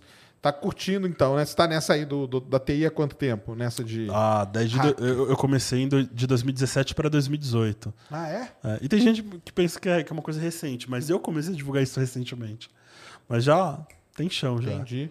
Não, e aí também é bom porque você trabalha de casa, né? Sim. Tudo isso, né? É, e tem nova- muito, muito, muita vaga para trabalho remoto para empresa também, né? Tem, isso daí é bom, aí não precisa sair de casa, não É precisa o que eu falo para desenvolvedores também, cara. O pessoal Uhum. começa a programar e tal, você faz um portfólio, põe ali, muita empresa pelo mundo contrata, cara. Porque, Sim. né, é uma coisa que precisa, né? Tem toda uma, uma demanda aí, né? Total, ainda mais agora que tá tendo é, muitos episódios de vazamentos de dados, principalmente de brasileiros em sites públicos aí, ou empresas de, principalmente bancos, né? Ah, vazaram tantos dados, tudo. Aí acaba tendo uma preocupação maior com a segurança. Falou, opa, a gente precisa desse tipo de profissional para testar o nosso serviço, reportar as vulnerabilidades. Se vai corrigir ou não, aí depende do contrato que você vai fazer. Porque Né. você pode até corrigir. Não, pode, dependendo pagando por isso, estando em contrato, mas Uma geralmente. coisa é detectar, outra coisa é corrigir. É, né? Exatamente. E, eu- e que nem eu disse. E tem a questão também de- da- do pessoal que prefere mais a parte defensiva, né? Tem, inclusive nas empresas hoje tem isso, né? Tem um grupo de Red Team e Blue Team, o time ofensivo e o time defensivo.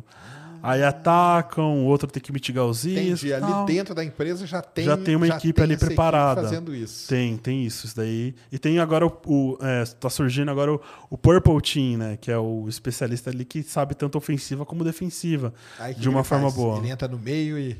Não, vai estar auxiliando lá as equipes, tá. principalmente, né? nos- nas duas funções praticamente, né? E é muito bom, porque acaba realmente fortalecendo o sistema de uma empresa, né, de um banco. E nossos dados, bom, se- sempre tá bem jogado por aí. Jogado em tudo que é lugar. né, Cara. O em meu, fórum, então, pelo amor de Web. Deus. É, tem Às um vezes eu não sei como que os caras sabem meu telefone, meu endereço, cara. Eu falo, cara, se tivesse alguma coisa, já tinham me invadido, cara. Entendeu? Minha casa. Porque, cara, eu não entendo, cara. Sinceramente, não consigo entender. Não, mas é o que mais tem mesmo é vazamento de dados aí, inclusive de órgão público, vazamento do SUS, tudo. Aí algumas pessoas realmente é, ficam inteiradas desses vazamentos, vendo essas informações em fóruns obscuros aí, de dark web e tudo mais. Eu li aqui que falo, pra ser bandido tem que estudar. Não, cara, não é pra Oh. ser bandido, não. É pra. É ético, é do bem, né? É, a gente tá falando do hacker do bem, né? Não pra cometer crime. Mas você nunca. Porque às vezes tem, tem hacker que começa do mal e vira pra, pro lado bebom da força, ou não? Tem, eu conheço um. É? Que se eu falar, dá. Não, não, não precisa falar, não, mas eu quero saber só se tem. Eu conheço, tem. o cara sim. começa pelo lado mal, Começa pelo lado mal, aprontando pra caramba, chega de até- repente. De repente começa a defender a, a ética em torno do trabalho do hacker Olha e tudo só, mais. cara. E, mas ele abandonou o lado mal? Abandonou. É? Abandonou. Totalmente? Totalmente. Não é igual o Darth Vader, não, né? Que tem aquela. Não, não, mas ele tem umas histórias assim, nossa. Ah, é? é? uma pena que certas coisas não dá pra contar. É, pena que esses caras não podem aparecer. A não ser que ele venha aqui e dê entrevista de, de costas. Vestido como, Aí o an- Mulambo como anônimos. E altera a voz dele na, na mesa. Dá, Mulambo, fazer isso? Então Aí- eu até sei quem indicar, então. É, olha. aí, ó, ele vai falar. Se, se ele quiser falar dessa forma. Não, mas é, não, é complicado, eu imagino. E o contrário, tem também? O cara começa do lado bem e vai pro lado Ah, mal? eu, eu não conheço, mas vai saber, né? mas Às vezes, ter, né, às vezes alguém frustrado aí que não teve muito sucesso de uma forma ética. Porque daí as empresas. Porque aí você tá falando tudo de, de def- de defesa, né? Uhum. Do lado defesa. Porque tem as empresas que querem atacar também a outra. É, tem- Concorrente, sei lá. É, tem- Tô, tô imaginando aqui. Não, mas possivelmente deve ter. É que eu não, não teria nenhum exemplo concreto para trazer isso. Mas, mas uma coisa que a gente sabe que é, não é nem teoria da conspiração, a guerra cibernética. Né? Como, quando começou lá a guerra com a Ucrânia e a Rússia lá, o pessoal do que é mais para a parte de ativismo do hacking, meu, sentou a lenha nos sites da Rússia, né? Deitou, ataque de DDoS, atacaram, fizeram deface. O pessoal é, aproveitou. Então tem essa questão também da cyberguerra. E tem Até também. falaram aquele negócio que atacaram as Starlink, né? Que Uhum. o Elon Musk até falava, desliga, né? Não deixar ligado o tempo todo, porque senão os caras pegam lá os códigos. Tinha isso, né? Não sei se faz sentido. Uhum. Não, mas foi. Geralmente o pessoal vai fazer um teste mais abrangente. Encontrando alguma falha e reportando, geralmente depois de um tempo corrigem, né? Entendi. Tem que ver se ele, se ele cobriu todas essas falhas aí, possíveis falhas, né? Possível vulnerabilidade. Mas assim, é, hoje em dia, assim, pelo menos em termos de redes de computador, configuração de Wi-Fi, só vo- você fazendo o mais simples assim, já tá ok. Você não precisa exagerar. Coloca, tipo, sei lá, uma autenticação no seu roteador para MAC address, né, do dispositivo. Coloca uma senha difícil, tira a senha padrão, é, desativa o, o, o app, que às vezes é ativado em alguns navegadores, ou WPS, deixa WPA2 ou WPA3, que está vindo agora em alguns roteadores. Já, já é o suficiente para ter pelo menos uma segurança razoável. Aí o resto, para de clicar em qualquer coisa, tenha Esse é cuidado com o problema, que você cara. recebe Porque o negócio fica ali, na hora que vira dedinho, cara, a galera se- senta ali o dedo, entendeu? Sem dó. E aí já era, né? Uhum. Sentou o dedo, já não tem volta, né? Olhar ali bem para ver se o site que você está entrando é, realmente Tem que verdadeiro. tomar cuidado mesmo com essas É. coisas. Eu recebo muito phishing. Tem algum algum retardado que tá tentando entrar no, na minha conta do Mercado Pago e fica me enviando phishing, né? Direto, direto. E não tem como você fazer o reverso? Tipo, dar um Não, eu, eu, eu- já peguei o site dele uma vez, né? Não- agora não sei se é o mesmo alvo, mas eu sei que é direto. E aí eu enchi de informação é, aleatória. Tipo assim, digite sua senha, digite teu cartão, colocando um número, fizer um script e injetar ali no servidor do cara um monte de informação aleatória para embaralhar com as verdadeiras, né? Que ele deve ter capturado também de alguém. E aí é uma forma de prejudicar o trabalho do cara. Mas assim, não sei se é a mesma pessoa, mas sempre alguém tenta me enviar phishing de mercado pago. Que doideira, hein? Teve um que me enviou um phishing com o número do meu CPF. De verdade mesmo, o número do meu CPF. Tava lá direitinho. Tava lá direitinho. E aí você via lá, redirecionava para um site falso, era uma informação falsa. Toda uma construção mal feita, erros de pegou seu português. CPF? Vai saber. Um Vazamento de dados, Vazamento, tem Vazamento muito- de dados é normal muito- hoje, né? É normal. É normal, infelizmente. parece que aquela LGPD nem funciona. né? Entendi. Ah, vai ver que é por isso que sabem tudo da minha vida aí. E um pouco mais. Aliás, Uhum. A- a- sabem mais da minha vida do que eu. nem as empresas estão, parece que, pagando pelo erro, né? Então. Verdade. É isso mesmo. Tem pergunta aí, Mules? Joga na tela.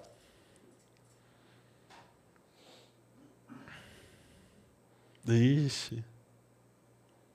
Quem? é? Brunão Souza. Ah, o Brunão Souza aí, ó. Grande Brunão. Beleza, Brunão? Salve, salve, ciência do show. Douglas, você poderia falar sobre a história do...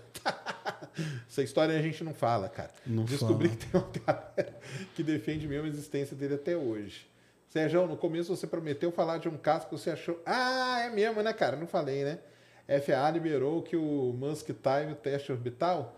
Cara, uma, a FAA liberou lá, né, a parte ambiental, né? E ele tá fazendo ontem, hoje, eu acho que o booster lá já estava sendo começou a ser testado, né? Mas o ET Bilu, cara, é, a gente não, não fala muito dele, né? Não, não pode falar. Não podemos É falar recomendado do ET Bilu, cara. não, Não, é não é. mencionar isso. Exatamente, mas saibam de uma coisa, cara, que ET Bilu não existe, né, cara? Não é possível Uhum. que alguém possa acreditar no ET Bilu, né? Não é possível um negócio desse. Vou contar aqui o caso, né? Então, eu entrevistava pessoas abduzidos, cara. Entrevistei. Tem outra pergunta, Mulano? Então põe aí, depois eu conto o caso aqui. Eita.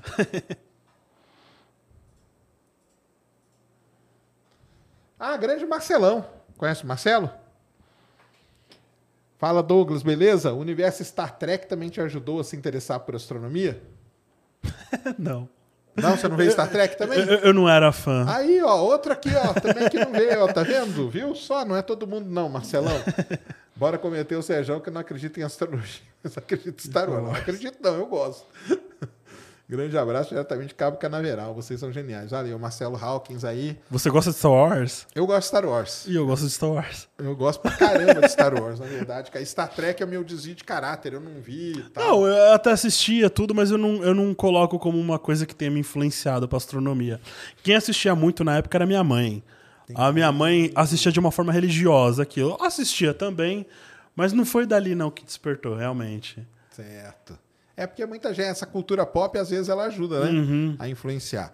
Vou contar o caso, hein? Para acabar aí a sexta-feira de vocês, vocês vão ficar arrepiados. Então, eu entrevistava a galera. Entendeu? Ah, fulano, ah, vou lá entrevistar, não sei o quê, cara. Aí um dia entrou em contato comigo um senhor que ele dirigia um caminhão no interior de Minas, um caminhão da, de, uma, de uma transportadora. E numa dessas estradas, um dia, isso ele contando, né? Ele teve um avistamento, a nave e tal, não sei o quê. E aí, é, quando ele teve esse avistamento, os seres, ele teve contato com os seres e tal. Os seres falaram assim: ó, daqui X anos, X dias, você vai estar passando por aqui e nós vamos se encontrar de novo. O cara esqueceu tudo isso, ele esqueceu esse negócio. No dia exato que foi falado, ele estava passando no mesmo lugar e pá, contato de novo, cara. E isso foi três, quatro vezes. Ele era um cara super simples, super simples. Então ele, aquele negócio do cara querer ficar famoso, ele não tinha esse negócio de querer ficar famoso, porque ele não, ele não foi procurar ninguém, entendeu? Ele era super simples, ele não tinha muita, muita instrução, entendeu? Tinha parado de estudar tipo lá na quarta série, uma coisa assim, sabe, para poder trabalhar e tal. E ele desenhava mal pra caramba, porque eu, aí eu fui na casa desse cara, comecei a conversar com ele e tal, fazendo entrevista mesmo de ufologia com o cara. E ele começando a contar e tal. Aí, lá pelas tantas, falava, cara, desenha aqui pra mim um- um- uma casa. Ele, ele desenhava mal pra caramba. Mal pra caramba. E aí, de repente, ele falava, me dá um papel aqui, cara. E começava a desenhar a nave. Com muito detalhe. Um negócio foda, que você não via, era um negócio artístico mesmo. Aí conversava, pô, me dá o papel aqui de novo. E desenhava um ser assim, ó, perfeito, cara. Perfeito. E foi nessa, cara. E foi, foi falando que ele avistava, que não sei o quê. Que ele falava várias vezes, não, não é mentira, cara. Eu, eu tenho até medo, às vezes eu não consigo dormir por conta disso e tal, não sei o quê. Aí, de repente, cara, esse cara fala assim pra mim, isso eu tava na casa dele, era umas 11 horas da noite. Ele chega pra mim e fala assim, Agora nós temos que parar. Agora. Agora. Já falei tudo, não posso falar mais nada. Eu falei, não, mas por quê que. Não, eles estão aqui. O cara falou desse jeito. Cara, eu fico, ó, ó, ó, eu fico arrepiado até hoje, cara. Isso faz muitos anos. Eles estão aqui, eles estão me controlando. E eles pediram para eu parar agora, para não dar mais detalhe para você. Olha que doideira, cara. Esse cara aí depois, esse senhor aí depois faleceu, morreu lá, causa natural mesmo, cara. E é a única história, cara, que eu ouvi que eu tenho um- um- alguma coisa nisso aí, cara, entendeu? Porque ele era um cara muito simples, entendeu? E ele falava de coisas assim que não, não era da cultura dele, culturalmente, entendeu? Ele tá, tava muito deslocado das coisas. E ele falava numa boa. É um negócio foda, cara. Mas você adequaria algo como esquizofrenia? Ah, então, porque aí eu não sou, né? Dessa aí eu não sei, né? Mas já, já me falaram, por exemplo, que assim, ah, o negócio do desenho pode ser o contrário, cara. Ele desenhava bem pra caramba. Mas pra, pra te ludibriar, ele desenhou mal e depois desenhou bem, que era o que ele manjava. Entendeu? Então, já, já falaram isso aí do cara ser, poder ser esquizofrênico e tudo. Mas, por exemplo, ele nessa transportadora era uma empresa, não era empresa dele, era uma empresa. Ele fazia exames periódicos, tudo. Ele nunca teve problema, entendeu? De nada. Nunca foi identificado nenhum problema. Ele fazia exame psicotécnico para poder dirigir o caminhão, né? Então ele tinha que ter tudo isso em dia, tudo certinho. E ele tinha tudo em dia, tudo certo, cara. Só que isso aí é um negócio, cara. É, é um negócio É um negócio. Eu, a- eu a, a única coisa, a única, cara, de tudo que eu já vi e tal, é esse cara aí. Que eu não sei. Pode ser que tenha um problema, pode ser, já me falaram esquizofrenia, já me falaram negócio de múltipla personalidade, Também. dupla personalidade, bipolar, bipolaridade, essas coisas aí É, e todas. tem níveis também, né? De Tem esquizofrenia e níveis, exatamente. mais. Mas que é um negócio, cara, que até ele falava, cara, eu não consigo dormir e tal. Eu te procurei porque eu vi que você faz esse negócio aí. Então, é um negócio foda aí, cara. Sei lá. Vai saber. Nem, nunca vamos saber, porque ele, Uhum. infelizmente, morreu. E eu acho que eu tenho essa gravação até hoje em fita cassete na minha Nossa. É, um dia eu vou recuperar isso aí. Opa, disponibiliza. Vou, vou disponibilizar aí pra gente. Eu, eu tenho várias gravações, viu? Uhum. Mas as outras era fácil de ver que tava. As outras eram fáceis. Não, mas mesmo assim é- é interessante. Eu acho que essa pegada. É porque assim, tem uma, é, não sei se aconteceu de, de, de você assim, você falar com umas pessoas que dizem que foram abduzidas e não parece que ela tá com o objetivo de te enganar, mas parece Sim. que ela realmente acredita naquilo. É, exatamente. Eu acho que isso tem uma importância muito bom pra psicologia, assim. Sim. né, Esses estudos de caso. É, ele podia ter mais. algum distúrbio psicológico, tudo isso aí. Exatamente. Pode Sim. ser alguma coisa desse tipo mesmo. É isso mesmo. Superchat tem, Mules? Não? Ninguém mandou nada aqui, não? Então, beleza. Douglas, deixa aí, cara, onde que a galera te encontra, como que te encontra, todas as suas redes, o que você usa. Deixa aí pra galera todos os seus contatos. Os que pode, né? Que não pode vai vazar aí pela... Não pode vazar meu OnlyFans. Não, eu tô... Isso aí são os mais fáceis de... Não, mas beleza. Bem, pra quem quiser acompanhar o Universo Racionalista, tem no Facebook, né? facebook.com.br Universo Racionalista. Tem o site principal que é universoracionalista.org. Tem a página também, Instagram no, no Instagram, né? Universo Racionalistas. Não tem segredo, né? Achar É só o Universo conteúdo- Racionalista, Universo. Racionalista.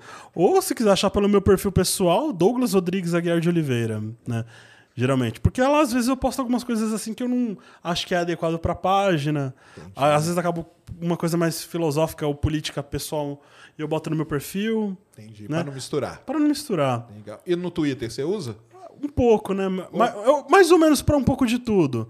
Que Entra é- numas que é- treta lá também, não? Às vezes sim. é saudável. O Twitter é Douglas Hall 42. Né? Tá. Do Universo Racionalista é o. Eu não sei se eu mu- não mudei, na É o verdade. underline racionalista. Era eu acho. o underline racionalista, mas eu não sei se eu tirei o underline. Eu tô. Acho que eu não tirei, não, né?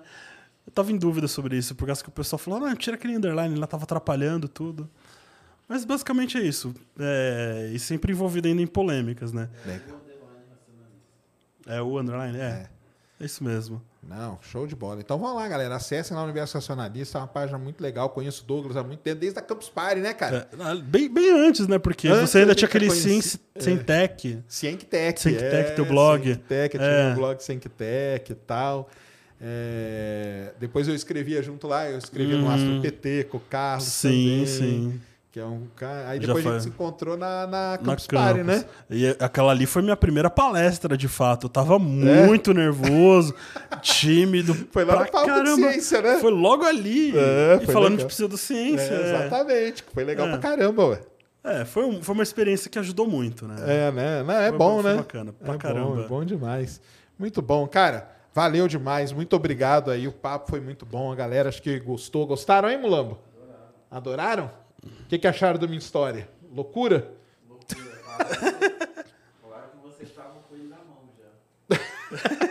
é por aí mesmo.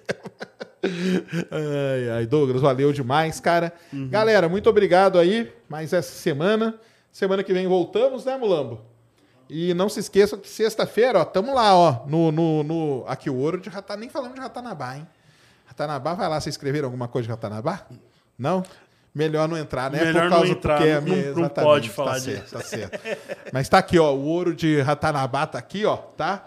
Sexta-feira, lá no CCXP Awards. Vamos ver aí se a gente se a gente faz alguma coisa lá.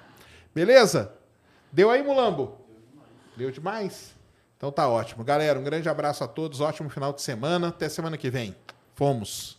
Mary redeemed a $50,000 cash prize playing Chumba Casino this year. I was only playing for fun, so winning this was a dream come true. Chumba Casino is America's number one social casino experience. It's serious fun. With over 80 casino style games to choose from, you too could win life changing amounts of cash. Be like Mary. Log on to chumbacasino.com and give them a whirl. That's chumbacasino.com. No purchase necessary, void or prohibited by law. 18 plus. Terms and conditions apply. See website for details. The voice in the preceding commercial was not the actual voice of a winner. Lucky Land Casino asking people what's the weirdest place you've gotten lucky? Lucky? In line at the deli, I guess? Aha, in my dentist's office. More than once, actually. Do I have to say? Yes, you do. In the car before my kids' PTA meeting. Really? Yes. Excuse me, what's the weirdest place you've gotten lucky? I never win and tell. Well, there you have it. You can get lucky anywhere playing at LuckyLandSlots.com. Play for free right now. Are you feeling lucky? No purchase necessary. Void where prohibited by law. 18 plus. Terms and conditions apply. See website for details.